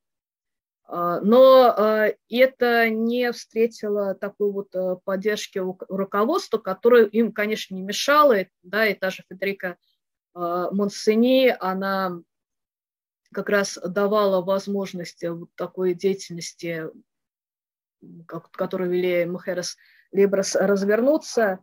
А, но они, э, их вклад э, не был настолько действительно отмечен, как он того заслуживал. К сожалению, я не вижу, возможно. Видимо, у меня вот это моя запись, я, может, ее сейчас еще найду, где более подробно об этом рассказано. А, но вы знаете, вы можете найти, например, статью Андрея Федорова, да, и, э, если не читать там, например, всю книгу Марта Аксельберг, э, довольно сжата вся эта история рассказана у Андрея Федорова, у него там э, в конце статьи, опубликованной в Красмат, как раз описываются вот эти вот ну, довольно сложные отношения с основной организацией. Существовали ли другие женские организации? Да, они, конечно, существовали, и они существовали у не только анархистов, там и у марксистских сил также, но они, может, были не настолько сосредоточены именно на женщинах, и э, вообще участие женщин в активной политической жизни, оно произошло именно при республике, и огромнейший толчок, конечно, дала революция, потому что женщины просто массовые пришли везде и всюду. И э, когда, собственно, женщины взяли в руки оружие, это э, произвело фурор, потому что э, не то чтобы в Испании не было таких случаев, когда женщина бралась за оружие и вела за собой даже. Но это именно вот такой массовый прорыв и женщина в мужской одежде, женщина с оружием, женщина, которая отстаивает свои права и знает их, это именно уже, уже следствие революции, потому что это дало толчок, собственно, всем. Люди почувствовали, что их судьба наконец-то в их руках, и, по крайней мере, э, первый год, э, революции, так оно во многом и было. Так, э, значит, были такие организации.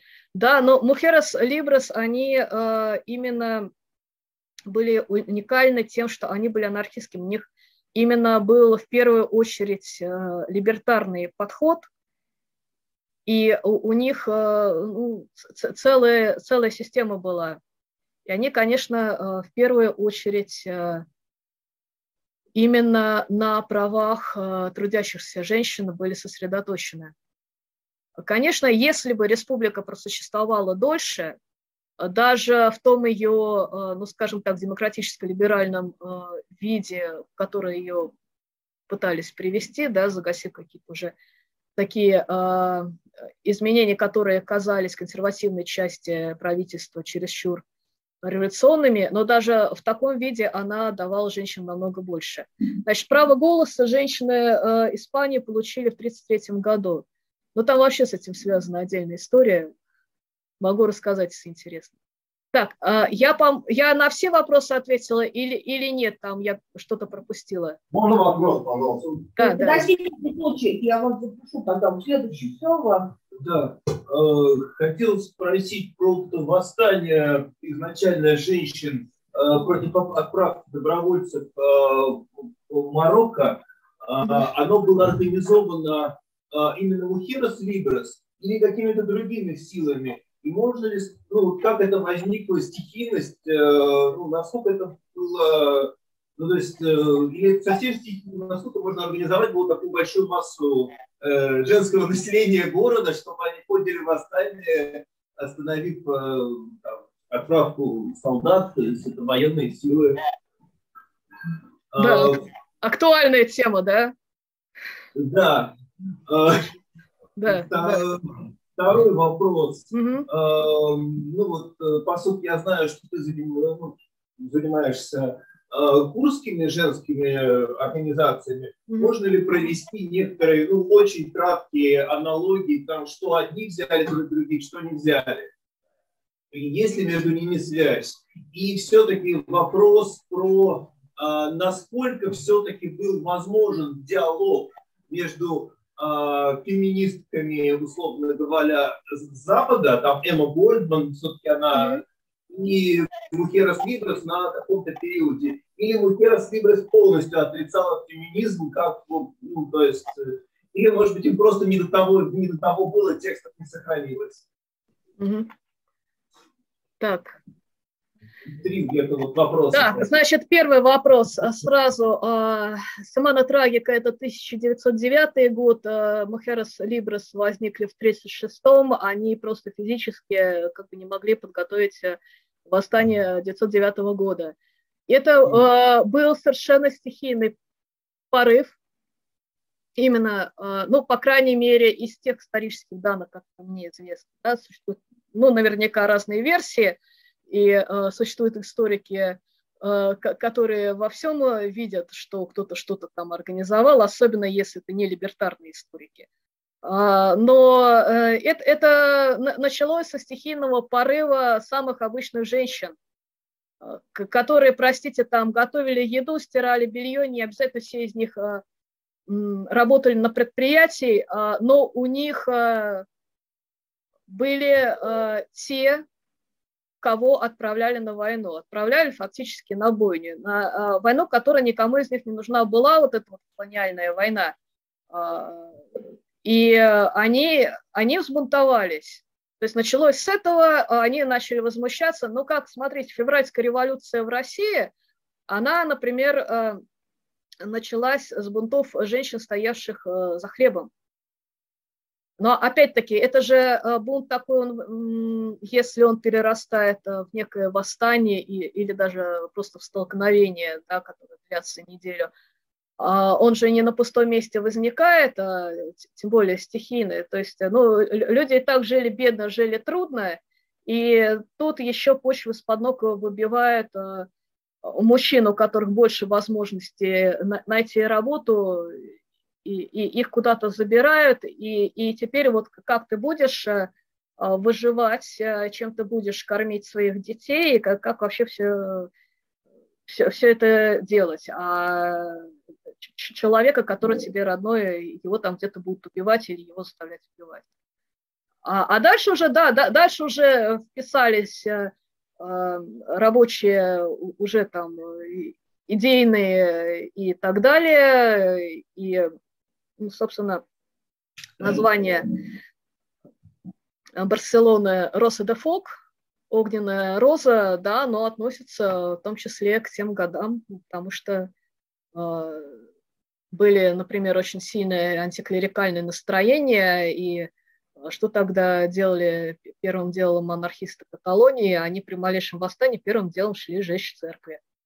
А, не потому, что они имели что-то принципиальное, например, против христианства, но они имели что-то э, принципиальное против католической церкви, которая считалась самой реакционной силой, которая именно людям навязывает вот эти вот э, идеи иерархии, чтобы они могли мириться с любым подавлением. Так, второй вопрос был про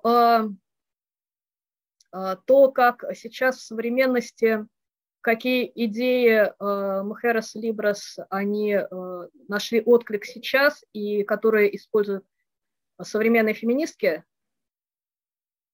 как я поняла. Я современных феминистки был третий вопрос, ну, про диалог э, Либрас э, с какими-то феминистскими движениями, может быть, даже э, опосредованно, ну, а после уже исторический.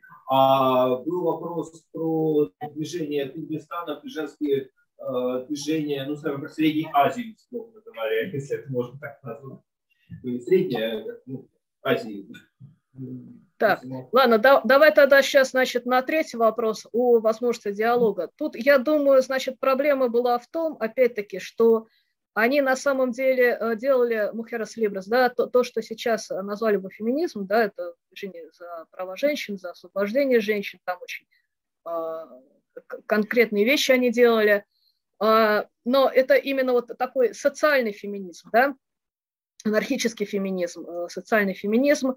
А с Эммой Гольдберг не просто был диалог, она к ним приезжала, и э, я даже показывала э, одна из фотографий, где она с той же Лусией Санчес Саорни и еще одной активисткой Махерас Либрас, они идут по улице и беседуют. Она их поддерживала. Эмма Гольман вообще поддержала э, э, революцию в Испании, э, очень сильно переживала, когда получила поражение революция, а затем уже и республика, и с Махереса Либраса а, они прекрасно нашли общий язык. Просто, а, как я уже объяснила, проблема в том, что именно Махерес Либрас ну, э, понимали э, феминизм как именно вот э, либеральный феминизм. А феминизм на самом деле очень широкий, и тем более сейчас. И если, например, мы говорим об аболиционизме, да, и о э, проблеме проституирования женщины, то вот э, даже по э, тем речевым оборотам, да, которые я использую по лексике обозначения этой проблемы, уже понятно, что я стою на позициях, например, радикального феминизма и на позициях аболиционизма. А в либеральном э, феминизме в России распространена та позиция, э, что если легализовать э, проституцию, то это будет как раз помощь женщинам, но из тех полностью доступных материалов, в том числе и от женщин, которые вырвались из проституции, и от тех практик, ну, например, шведская модель, который существует, который криминализует клиента, мы, мы можем знать, что, собственно, есть, есть действительно успешно работающие модели аболиционизма, а человек, увлеченный в проституции, если проституция легализована, как в Германии, а, то только все больше и больше людей увлекается. В первую очередь это, само собой, женщины, и все это связано с криминалом, и легализация проституции, она а, ведет в том числе легализацию сутенерства. Никоим образом это не спасает, не помогает женщинам. Это, а, но дискуссии на эту тему, да, это актуальная проблема. Для меня, например, было удивительно, что этот вопрос дискуссионный до сих пор для некоторых анархистов что они не видят, не понимают а, проблему эксплуатации человека человеком. А неужели они действительно думают, что женщина, которая насилует, пускай за деньги, а, а, ей, ей действительно это нравится, это ее такой выбор. Потому что даже те женщины, которые пришли в эту ситуацию не через работорговлю, а самостоятельно, либо они были в очень тяжелой экономической ситуации, э, либо они имели опыт, ну, есть много исследований на эту тему, это большая отдельная тема, либо они имели опыт сексуального насилия э, в детстве. И поэтому у них уже э, достаточно как бы, искалеченное представление о мире, о взаимоотношениях с полами и так далее. Вот, значит, про Ближний Восток. А, значит, когда я читала а, о Мухерас Либрас, и а, я, конечно же, не могла не вспоминать, например, женское почистка движения. И когда у меня была возможность и с его представительницами общаться, революционерками, которые представляют собой движение «Женология», и когда я читала, в том числе переводы, вот эти, которые они писали сами в своем движении, очень, очень много параллелей. То есть, ну, конечно же, это аболиционизм, полное неприятие эксплуатации женщин. Это, конечно, огромный упор на а, ликвидацию безграмотности, на то, чтобы а, женщин учить не только читать и писать, на то, чтобы дать им профессию, на организацию женских кооперативов, а, в том числе а, на то, чтобы э, женщинам а, рассказывать о том, чего они могут добиться, но не только рассказывать, давать такую возможность, организация детских садов, организации какой-то активности женщин по месту жительства, в том числе они за квотирование Э, для женщин э, представительства в различных советах, но и у них это уже такая вот ситуация, которую я встречал только у них, когда любой совет возглавляет два человека, вернее, они говорят, это как не глава, это координатор, они координируют. Это обязательно женщина и мужчина, чтобы женские интересы, они не были обойдены. Опять-таки, они себя тоже не называют феминистками. А, и а, когда мы общались, я поняла, что опять-таки они считают, что а, феминизм современный – это именно вот либеральная модель феминизма, когда феминистки принимают все уже построенные институты и просто хотят в них встроиться, и уже встроившись там что-то решать, они считают, что опять-таки это поддержка иерархии, это поддержка э, доминирования, а они принципиально хотят по-другому строить жизнь и принципиально по-другому строить общество, более близко к либертарным принципам. Если я э, недостаточно э, точно ответила, то я жду э, каких-то дополнительных вопросов. Вот тут был, была рука, по-моему, так, mm-hmm. дальше дальше вот. А, вы не поднимали, я просто видела Значит, вы, потом вы. Здравствуйте, здравствуйте, Ваше Величество.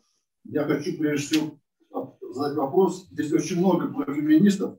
Мы все солидарны. Это очень меня воодушевляет. Много союзников сейчас вот, в женском движении. Меня это очень воодушевляет. А, делать вот вопрос такой. Я 7 лет уже организую организацию коммунистическую. У нас во главе женщины. Коммунистическая партия России. Вот. И как вы считаете, вот, вот она вот так вот выглядит, наша а, метамодернистская, а, мет, термоядерная бомба метамодерна в Сакском центре. Представляете? А, реинтегратор СНГ, Коммунистическая партия патриотов России. Вот, пожалуйста. Вот, а как партия называется еще раз? ЕПП, Коммунистическая партия патриотов России. У нас а, женщины управляют, да, вот волнуюсь просто.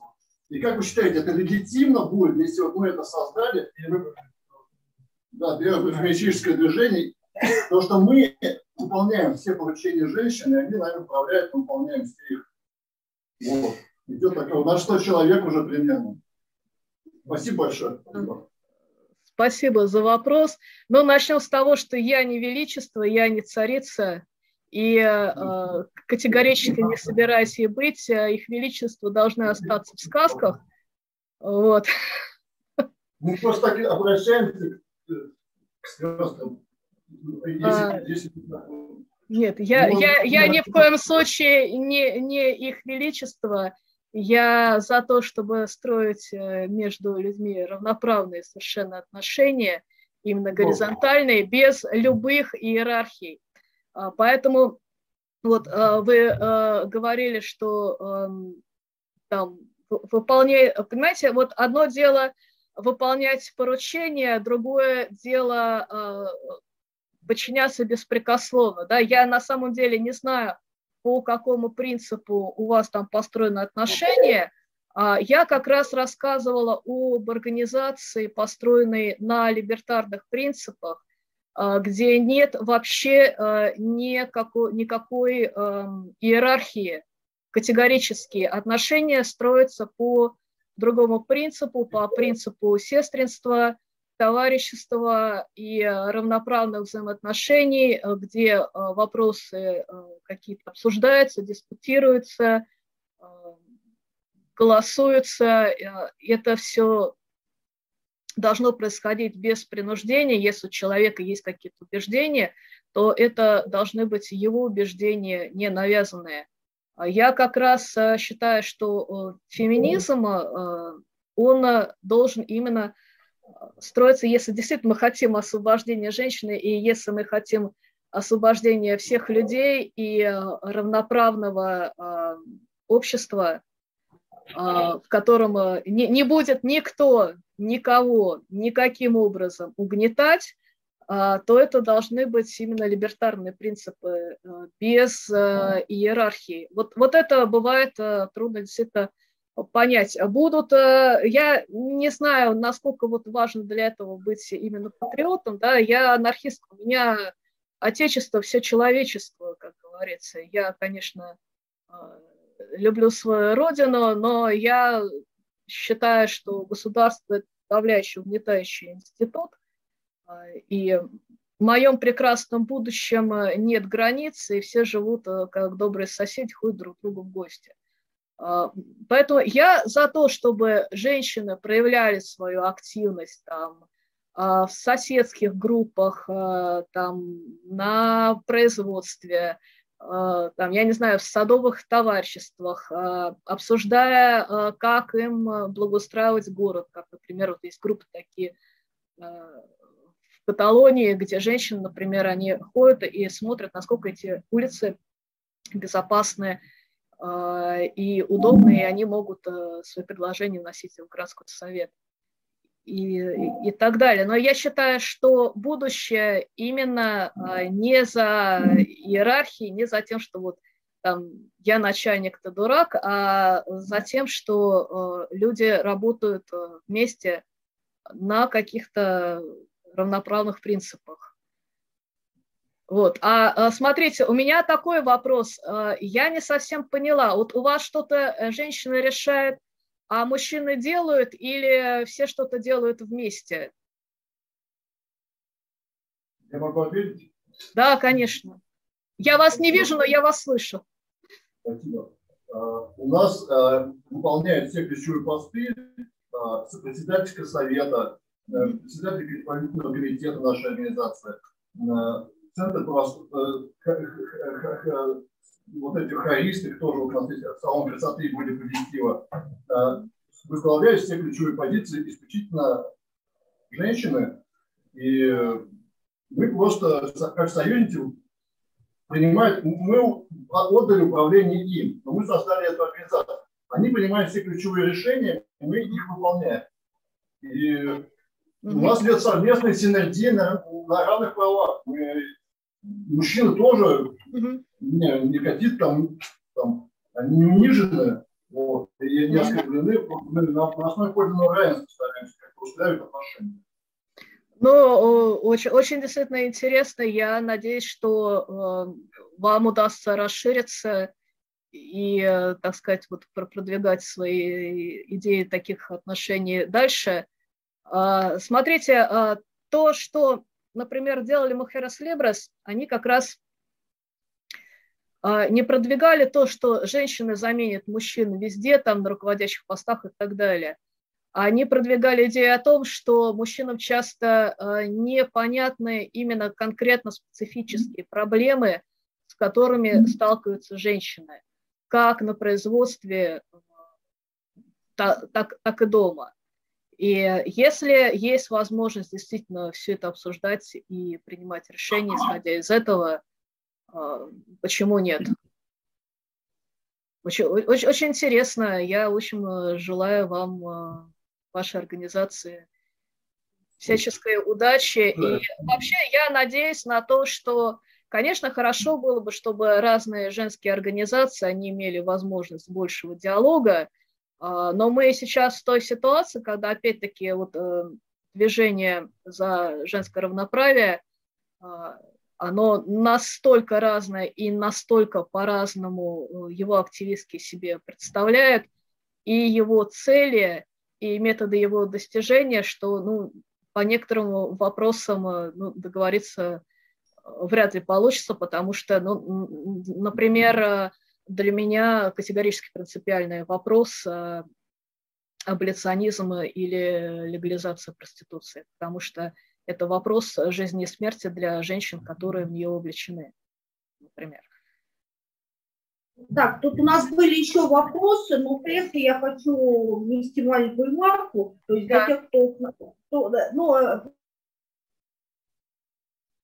явление. Те, кто у нас уже был, знают, что мы камеру направляем исключительно на лектора или на лектора, там, независимо от того, лично присутствует или там, э, онлайн. Э, то есть мы не направляем камеру на присутствующих на зал, хотя вот случайно, если кто ним пробежит, попасть может. Я просто к тому, что если вы хотите фотографировать, то фотографируйте экран, хотя Zoom записывает всю лекцию, и мы это, мы это все выложим. Но не фотографируйте, пожалуйста, здесь присутствуете. По крайней мере, без э, там, персонального согласия Да. Вот такое, значит, э, вот следующий вы, потом вы. Uh, да, ну, собственно, небольшой вопрос, наверное, дополнительный. Конечно, все, что здесь было сказано, оно очень правильно. Нет никаких сомнений, например, в том, что изнасилование и тяжелое преступление, по-хорошему надо казнить. Не казнить, желательно довольно жестоко. Так, сейчас э, а, что-то было с микрофоном, я не, не очень расслышал последние слова. Я поняла, что за жестокие преступления надо казнить, а дальше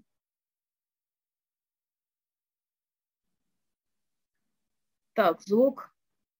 Вопрос непосредственно пересекается с э, теми причинами, которым, собственно, э, Испанская республика потерпела поражение в гражданской войне. А, собственно, это очень подробно освещал известный советский испанист Кива Майданик в своих работах. А, дело в том, что, к сожалению, и Мухерес Либрес, и в целом ФАИ практически все анархические организации, не только анархические, но и, и Компартии Испании во главе с Ибаруи и, безусловно, Паум и многие другие, значительную роль уделяли именно внутренней политике Испанской Республики в ущерб работе на фронте. А, тем не менее, мировая практика эволюционного движения показывает, что это ну, тактика гибельная, то есть имеет достаточно много примеров, когда эволюционеры, захватив определенную часть страны, как к примеру, в Колумбии, в случае с Маркиталией, или в Перу, в случае с департаментом Аякуча, а, ну и много где еще, а, начинали обустраивать там новый, уже после эволюционный быт, надеясь, что скоро им удастся захватить всю страну. В результате а, значительные силы тратились на внутренние реформы, фронт страдал, и в конце концов все это терпело поражение. А, то есть важный вопрос. Насколько вы считаете уместным проведение широких просветительских мероприятий, а, широкой работы с массами, организацию школ, детских садов и тому подобного в условиях, когда идет война и, в принципе, скажем прямо, фронт Испанской Республики и Южный Гранадский фронт и Мадрид находились в очень плачевном состоянии, то есть э, там не хватало оружия, там не хватало продуктов, и э, в целом республика была, республика оборонялась намного хуже, чем франкистская. Есть э, положение республиканской армии было гораздо хуже. Вот в таких условиях, насколько полагаете уместным проведение таких а, по большому счету, именно в условиях войны второстепенных мероприятий противогазы по без Сталина а, вообще по-хорошему, в случае гражданской войны необходимо всех а, людей, которые в принципе могут держать оружие, вот они отправляли обратно. Ты чего? Так, ладно, друзья, я извиняюсь, просто как бы, тут вот э, как бы формат вопроса лекторки пока да. что идет. Я предлагаю уже, когда вопросы закончатся, уже там, вот вопрос. Тем, тем, кто хочет, да. тем, кто хочет именно выдавать эту идею. Итак, вопрос. Насколько все-таки уместно подобная просветительская работа по большому счету второстепенно, то есть ее можно было принципиально отложить на несколько лет, а, дождавшись победы республики. В условиях, когда идет война, и республиканские силы, очевидно, терпят поражение, а, и, в принципе, понятно, что если ничего не делать, то все закончится плохо. Плохо оно и закончится. Так, поняла. А, значит, смотрите, я э, не, не то чтобы всех историков прочитала, да, по испанской войне, потому что их очень много. Это как раз э, э, тема такая очень один, один раз начав, э, да, э, я интересоваться, трудно остановиться. Я как раз э, реконструктор Испанской гражданской войны, и очень меня в свое время эта тема захватила. А, я могу сказать вот что. А, на самом деле споры между историками-испанистами идут до сих пор. Споры очень яростные. Что же а, послужило а, причиной гибели Испанской Республики. На самом деле а, я вижу комплекс проблем, но я скорее соглашусь именно с либертарными историками, испанистами, что как раз наоборот, именно ставка на то, что мы перестаем делать революцию, а мы все кидаем на единый антифашистский фронт – и мы э, всячески доказываем э, западным буржуазным странам, что мы на самом деле хорошие и правильные. Мы, у нас не революция, нет, нет, нет, у нас демократия. У нас демократия, которая борется с фашизмом. В общем-то, это э, в том числе э, привело к проигрышу, потому что, как мы знаем, буржуазные страны, они так и продолжали делать вид, э, что они якобы нейтральные – и в это время Франко продолжал получать помощь от нацистской Германии, помощь от фашистской Италии, а от Америки нефть, бензин и так далее, а республика была в блокаде, и даже Советский Союз, он ну, вставлял, собственно, оружие неофициально. Поддержали Э, Испанию, Советский Союз и Мексика, да, но сколько а, плывет транспорт от той же Мексики. А, это действительно вопрос, по которому очень много копий сломано, и сейчас, а, я думаю, нас не хватит времени действительно по этому поводу спорить. Я, ну, в общем, я, я считаю, что очень, очень жаль, очень жаль, что не была продолжена революция, и как раз людей это очень сильно, ну, как бы морально подкосило. Испанскую революцию ведь часто называют последняя война идеалистов. И э, люди, в том числе ехавшие туда со всего мира, вот они ехали ради борьбы с фашизмом. И да, кто-то кто там ради, может, каких-то приключений и так далее, потому что ну, денег им за это не платили, вряд ли за деньгами, ну, таких, что можно было нажиться, да. А, но очень много было действительно людей, ехавших за какими-то идеалами, это не обязательно были там э, коммунисты, социалисты, иногда просто люди, сейчас назовут, э, доброй воли, да, убежденные антифашисты, видевшие, к чему приведет развитие фашизма в Европе. А, но а, силы действительно были неравны, потому что, как я уже упоминала в самом начале, Испания не участвовала в Первой мировой войне, войне и опыт ведения военных действий был только у Франка, у того же его марокканского корпуса, которые перебросили самолетами э, из Африки, которые дал Гитлер. И, ну, ладно, про, про Испанию я могу, конечно, говорить про испанскую гражданскую бесконечно. Считаю ли я оправдан? Мало того, я считаю не только оправдан, я считаю необходимым. Люди должны знать, за что воевать. Это действительно шла война за принципы. Это же война в основном, в первую очередь, Э, внутри одного народа. А да, на самом деле фактически был как бы интернационал с одной и с другой стороны, и русские воевали против русских, итальянцы против итальянцев, там немцы против немцев и так далее, но все-таки а, подавляющее большинство все-таки это были жители одной страны, и как э, там гражданскую войну в России, да, там война-то шла за принципы, за то, как будет э, дальше общество развиваться, на каких принципах э, будет оно стоять. То есть это будут какие-то иерархии, это будет какое-то военизированное общество, может, там короля даже обратно вернут, как надеялись те же испанские монархисты. Либо это будет либертарное общество, либо общество диктатуры пролетариата, либо это будет демократическое общество.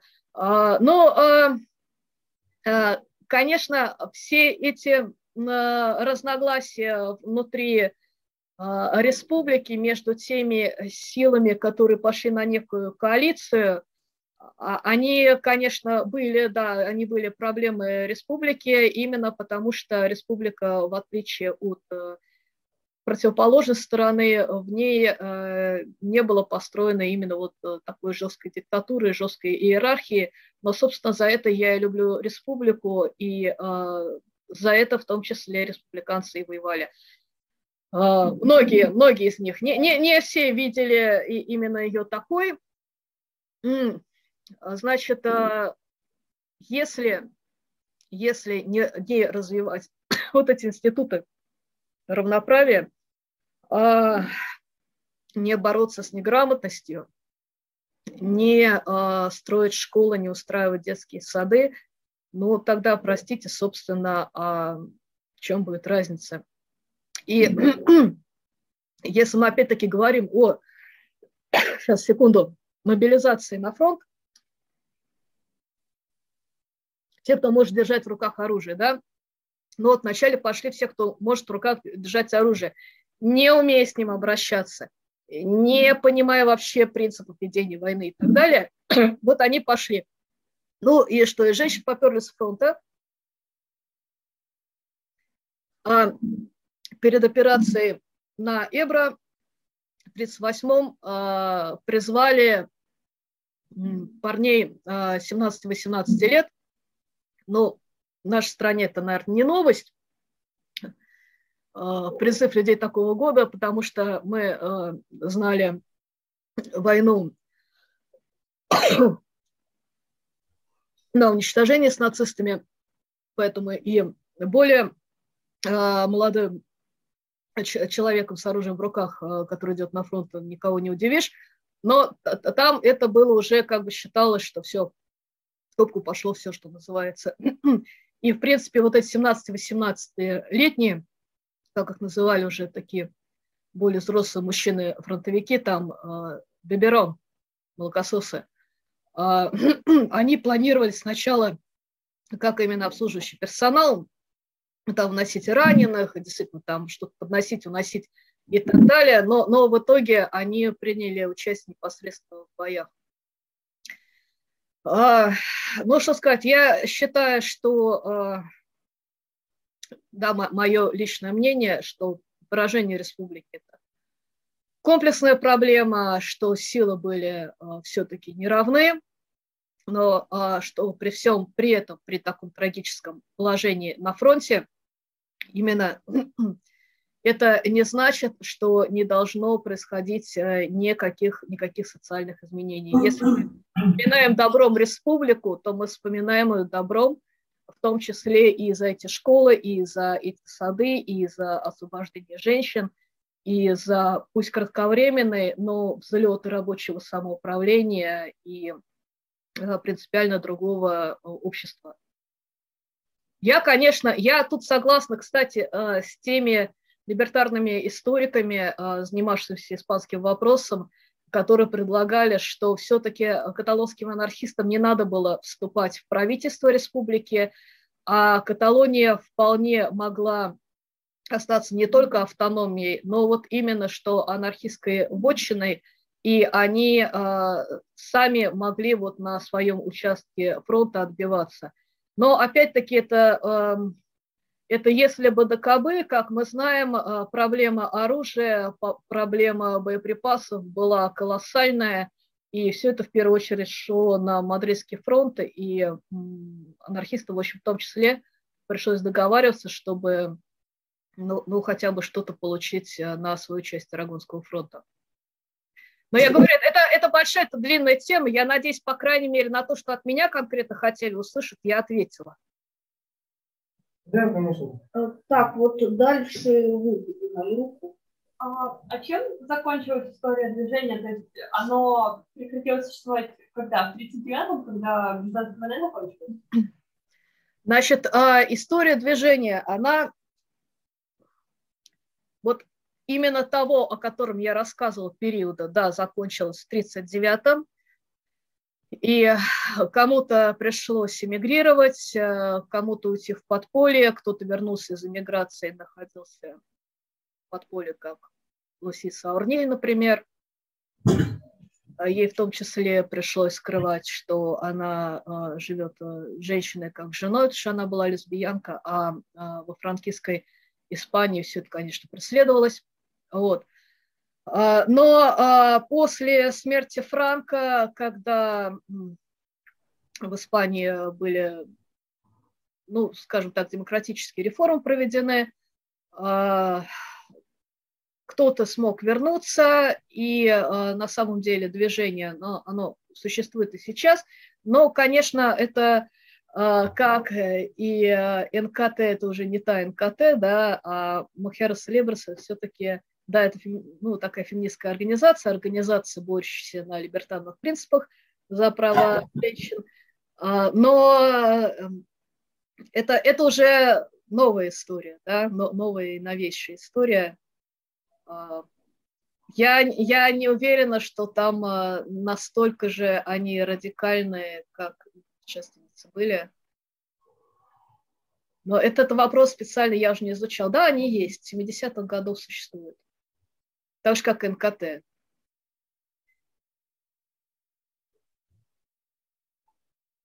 Так, у кого-то еще есть вопросы или переходим к обсуждению? А, а как э, Мухерас Либрас, как, э, ну, какая была организационная структура и как принимались решения? Ну, то есть каким способом? Это голосование или консенсус, или там, представительницы, или так, ну здесь я совсем э, точно сказать не смогу, потому что э, меня как раз тоже очень интересует этот вопрос. Мне пока что мало материала, я собираюсь еще больше его изучать, но э, так как они э, вышли из анархосиндикалисты среды, вернее, они как бы они из нее не выходили, они были ее частью, да, но вот как, как там было принято, так они принимали решения.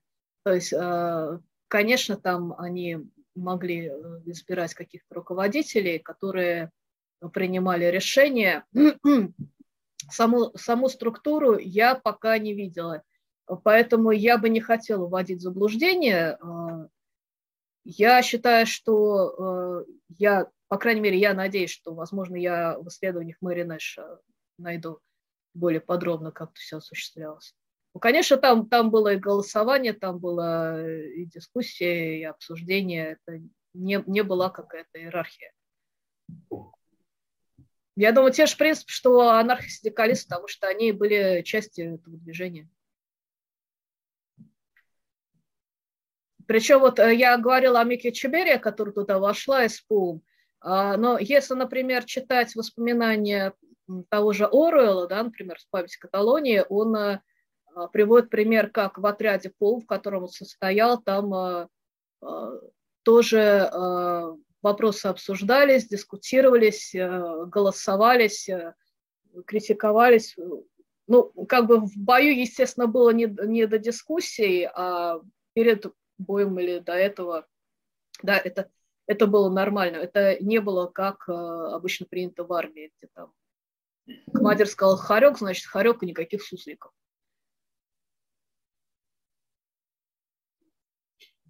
Еще вопросы? Ты хочешь что-то сказать? Я, я или кто? Ну, вот сначала все присутствующие, потом, наверное, ты. Я, я просто, я так как не вижу, не знаю, кого спрашивать. А, позвольте небольшое дополнение. Да. У нас сейчас был вопрос по поводу продолжения деятельности Мучерас Либерс после окончания гражданской войны. Ну, небольшое дополнение к этому вопросу. А, собственно, нужно понимать, что Мучерас Либерс, которая очень тесно связана с ФАИ, продолжала деятельность вместе с ФАИ. А ФАИ, вопреки названию, собственно, Федерации анархистов и в реальности действовала фактически на всей Западной Европе, то есть у них были свои резидентуры, свои агенты, свои отделения, открытые и закрытые в, во Франции, в различных городах страны, в Италии, а одно время даже в Германии. А, то есть э, фактически организация продолжала действовать за границей, иногда в подполье а, во время правления Франка, но численность организации упала просто катастрофически. То есть в 1936 году ФАИ и ФАИ, соответственно, была самой крупной политической организацией в Испании вообще. Мухерас Либрес, соответственно, самый крупный женский. А, разумеется, в период подполья численность упала просто катастрофически, и она так и не восстановилась уже после того, как ушел Франк. Поэтому нужно помнить, что собственно, демократические реформы в Испании провели не сразу. То есть э, легальную, ну, относительно полулегальную деятельность ФАИ и, соответственно, Феррес Либрес возобновили только к 1982-83 годам. А до этого продолжался период подполья, и в Испании, в принципе, было очень жестко еще несколько лет после смерти Франка и после франкистского режима. То есть там сохранялась смертная казнь, и смертная казнь в извращенных формах, и пытки, и политические преследования, и все это было очень-очень а, ну, примерно как при Франке, может, чуть-чуть скандальнее. А, но фактически, к сожалению или к счастью, ФАИ и другие анархические организации в Испании не пережили подпольный период, то есть уже после франкийский период они были очень маленькими и значительного влияния на политическую ситуацию в Испании уже не оказывали. Ну, смотрите, на самом деле, э, да, я когда говорила, что та же НКТ, ну, все-таки НКТ ГИФАИ, да, уже, уже не та, она уже сильно не та, да, и Мухерас Либрес тоже не надо ожидать от них того же влияния, и что это как бы то же самое, что было в 30-е годы. А, анархосиндикализм, а, конечно, испанский, он во многом не пережил тех чисток, которые были после победы франкистов. Но а, я, я тут улыбнулась несколько описанию резидентуры ФАИ по всей Европе. На самом деле просто многие анархисты были вынуждены отправиться в изгнание, и они продолжали э, как бы э, искать там своих и находили, поддерживали друг друга, а не то, что вот это была какая-то всемогущая организация, чуть ли там не ЦРУ, или там, я не знаю, масонская ложа, имевшая там свою сеть. Э, большая часть это были анархисты-изгнанники, которым пришлось, э, в общем-то, по, по всему миру потом в поисках убежища разойтись, но кто-то вернулся в подполье, а, кто-то нет, анархисты участвовали изгнанники, в том числе из Испании, в сопротивлении на территории Франции, тоже очень причем заметно. А, и они, конечно, многие надеялись на то, что дальше уже будет освобождение и от Франка, и в том числе, что страны антигитлеровской коалиции, они, в общем, разгромив Гитлера, они обратят свой взор на Испанию, но там же дальше гражданская война и так далее. А, последних, в общем-то, партизан добивали уже где-то в Испании 60-е. На самом деле сопротивление э, не прекращалось никогда, но, конечно, э, и анархосиндикалисты, и другие левые испанские силы, они э, после разгрома, они э, просто очень много потеряли э, конкретно людьми, э, кого не убили, тех посадили или там изгнали, кто пытался сопротивляться, тоже сильно рисковали. А, вот насчет политического давления, пыток и так далее, э, не надо считать, что все это прекратилось, этого нет. В современной Испании, а, ну, не в том виде, конечно, а, как при Франко, как даже при позднем Франко, но все это, конечно, существует и продолжает, так же как ну, очень, э, ну, это, это не настолько, э, скажем так, э, может быть заметно, но это есть. То есть это демократия, купленная ценой консенсуса, ценой того, чтобы не упоминать очень долгое время а, прошлые преступления ценой того, чтобы а, преступников, в том числе военных преступников или людей, а, пытавших уже, например, в те же 70-е годы,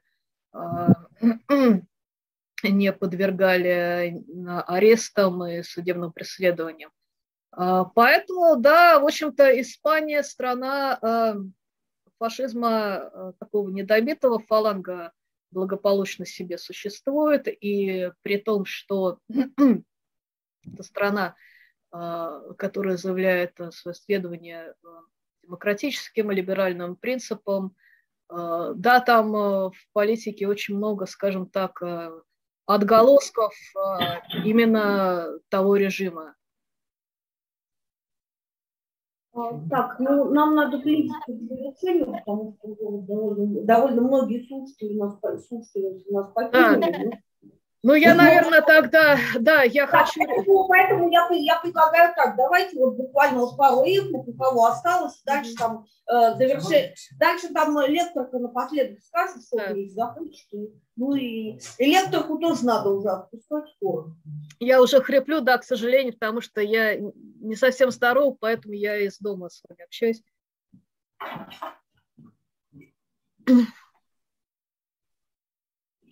Так, ну вы хотели сказать еще? А, да, собственно, по поводу я упомянул о резидентуре свои. У нас тема достаточно малоизвестна. А, дело в том, что действительно значительная часть людей оттуда эмигрировалась во Францию уже после Второй мировой войны. А, действительно существовала организация под названием Тулузская резидентура которая из Тулузы переправляла уже было очень много иммигрантов, то есть в Тулузе там целые районы были заселены испанцами, которые бежали из Испании после прихода к власти Франции. То есть уже было молодое поколение а, эволюционеров, которые перебирались через границу, а, участвовали в партизанской в городской деятельности уже на территории франкистской Испании. То есть это продолжалось до 60-х годов. Одно время даже Жан-Марк Жульян успел в этом участвовать. А, то есть э, подобные организации действительно иногда называли резидентурами, потому что они были, ну, они были действительно, они были устроены по тем же принципам, по каким работают специальные службы, то есть там, полная секретность, руководство там, знало очень небольшое количество людей, а, они там жили на конспиративных квартирах, все это было а, в первую очередь самая руководство организации. Они обычно назывались э, организации знаний. А, нет, а, организация, организация в изгнании – это в целом организация, а это немного другие. А, но, да, а, а, да, и, а, собственно, по поводу двух исследований при французском а, в франкистской Испании, ну, собственно, до Франка существовал достаточно изуверский метод казни. А, помимо, собственно, городцы, каталонские городцы и различных вариантов городцы, существовала еще такая казнь, когда человека сначала немного подвешивали на веревку, потом отпускали, потом опять подвешивали, и, в принципе, такого мучения могли продолжаться до нескольких часов. Вот посредством такой казни очень часто вплоть до 1981 года казнили анархистов, коммунистов и фактически всех, кто вел даже не обязательно вооруженную борьбу режим, а просто входил в радикальную оппозицию. Только в 1981 году казнь отменили. А, ну, по поводу положения ну, испанских тюрьмах, ну, фактически Испания до начала 80-х годов была страна, которая жила, а, которая немного так заморозилась а, в фашистской эпохе, где-то годах 30-х. Законодательство там практически не смягчалось. А, значительно вырос уровень жизни в послевоенный период за счет туризма и подъема некоторых отраслей экономики, но законодательство оставалось очень а, то есть действительно в Испании уже после Франка а, законы смягчились, но, конечно, нужно помнить, что франкистский режим, ну, скажем так, Франко ориентировался в значительной степени на британскую модель общества, государства, и, в принципе, готовил Испанию к тому, что после его смерти она примет вот примерно такой, такой вид, какой она имеет сейчас. То есть фактически э, Испания это такая страна, где фашистов не разбили, а где фашисты постепенно сами смягчили свое управление, и которая превратилась вот в то нечто, которое оно представляет сейчас. А, в принципе, в Испании очень много нерешенных со времен франкизма и гражданской войны проблем осталось до сих пор, и а, общество очень сильно зацементировано вот этой послефранкистской моделью, и непонятно, когда там что-то еще изменится. А, кто-то, у кого-то еще есть реплики? Ну, я хотела сказать спасибо, и что это немного комично, когда, ну, типа, на мероприятии, вроде посвященное его э, женским, ну, женскому движению конкретному, типа, особенно все эти вопросы, э, ну, там, мужчина поднимает руку и просто ну, что-то рассказывает, даже не задавая вопроса, просто, ну, типа, делясь лекторской информацией, как будто, вот, я сейчас напишу, как было правильно. Вот. Это все, что я хотела добавить. Спасибо большое. Спасибо. Да. Еще кто-то? Да, да. Ура, женщины, женщины, я рада слышать женские голоса. Наверное, давайте последнюю реплику и вот э, э завершающее слово лекторки, если она захочет. Захочет. Ну, так, вот э, у кого-то есть тут какие-то реплики? Так, если больше нет, давайте завершающее слово лекторки. Ну, смотрите, значит, а, а, я, я, конечно, понимаю, что а, тема испанской гражданской войны, сопротивление, сопротивление в том числе анархистского там, и, и после поражения республики, да, и после Второй мировой войны и так далее, и так далее. Эта тема на самом деле бесконечная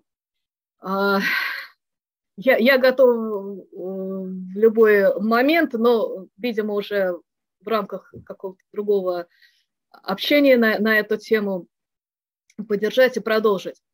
А, значит, что я хочу сказать? Ну, раз уж э, тем более было сказано и о диктатуре, а я очень многих э, проблем не затронула, что случилось, собственно, после победы Франка, как он э, выжигал действительно любое вообще сопротивление и всех своих политических противников, а, как относились к женщинам, ну, там про красный ген я не рассказала и так далее – и в какое положение они пришли. И я хочу как резюмировать. Во-первых, что все достижения, надо понимать, что все достижения, какие бы они ни были, какой бы это ни был прорыв, всегда найдутся силы, которые постараются их уничтожить. И пока до сих пор, да, эти силы во многом сильнее, либо они могут э, рядиться там какие-то другие одежды, а, но а, считать, что а, феминистки ломятся в открытую дверь, женщины, чего вам надо, вы уже все получили, это могут говорить только люди, которые себе не представляют весь э, комплекс проблем, с которым имеют женщины в патриархальном мире. И я хочу предостеречь, да, что не, надо считать, что вот если что-то добились, так оно всегда и будет. Ну, чего там далеко ходить, посмотрите на соседний Афганистан, где вот просто наглядно можно увидеть, как вот буквально за один день э, женщины по принципу пола э, могут лишиться очень, очень многих прав, которые мы, например, считаем естественными. И считать, что э, у нас эти права тоже никто не будет пытаться отобрать, а, не, не стоит. А, и э, вместе с тем я хотела бы ободрить, э, ну вот смотрите, да, а, несколько десятков лет диктатуры, жестокой диктатуры, которая давила всякое вообще любое сопротивление и которая проводила политику абсолютно патриархальную в отношении женщин. И э, хорошо, пускай Мухерес Либрас не имеет такого влияния, но есть множество других женских организаций, и э, в целом э, феминистское движение в Испании очень мощное, и посмотрите на те же демонстрации 8 марта, или на то, как э, они борются э, с мачистским насилием, и когда а, Международный э, день а, жертв а, как раз женщин, пострадавших, пострадавших от насилия. У вас в каждой мэрии будет свисать фиолетовая лента, и в каждом городе будут и мемориалы, проведены мероприятия, будет проведена неделя памяти, и не только памяти, но и всевозможных лекций, как бороться с тем же фемицидом, кстати говоря, вот я хочу сейчас показать книгу на русском языке. Это первая такая книга, и на русском материале в том числе. Фемицид э, Любава Малышева написала, которая в том числе во многом опиралась на испанский опыт и опыт испаноязычных стран э, в борьбе с фемицидом. И э, когда я, например, имела возможность уже посещать Испанию, посещать Каталонию, страну Басков, я видела, насколько много там добились женщины именно в борьбе за свои права, в борьбе за уважение своих прав, и а, насколько сильно там продвинулось в том числе образование по взаимоотношению между полами, а, потому что ну, есть такие вещи, когда ты э, видишь там как вот э, отношения девочек и мальчиков или какая-то реакция, когда детей еще вот из садовского возраста, ну там у них там младшая школа, учат, что вот э, не то, что там вот мальчики должны носить голубое, девочки розовое, да, одни должны в танчики играть, другие в куклы, а учат именно партнерским отношениям, взаимоуважению, очень серьезно относятся к фемициду, приняты специальные э, законы э, для этой борьбы и для защиты женщин от насилия, от фемицида. Э, то есть это все после, казалось бы, полного разгрома и поражения. Поэтому я хочу всех ободрить, что наши победят, и общество равноправия – это наше будущее, либо наше будущее какой-то страшный фашизм. Вот. Я хочу всех ободрить, продолжать бороться – Э, смотреть, э, думать, искать. Я надеюсь, что это будет борьба на принципах равноправия, на либертарных принципах, что не будет надежды на встраивание в какие-то иерархии. Но опять-таки это каждый должен решить э, сам за себя, искать, находить, не падать духом, побеждать. Большое всем спасибо, что э, вы пришли, и я смотрю, что ну, от, отклик есть, э, возможно, еще у нас э, будет э, какая-то дискуссия об этом, может, например, в том же открытом пространстве, если будет предложение э, встретиться, обсудить уже э, либо какие-то аспекты, либо что было дальше и так далее. Спасибо. Спасибо. Большое тебе спасибо огромное. Спасибо. Зум записал? Так, ну я, наверное, могу отключаться, да, у меня уже да, ну, хорошо, так ноут нагрелся. Да, да, большое спасибо за помощь в организации э, трансляции. Мне очень жаль, конечно, что я не могла лично присутствовать, всех видеть. Вот. Но я вот так вот э, всем э, посылаю приветственные лучи от себя. Спасибо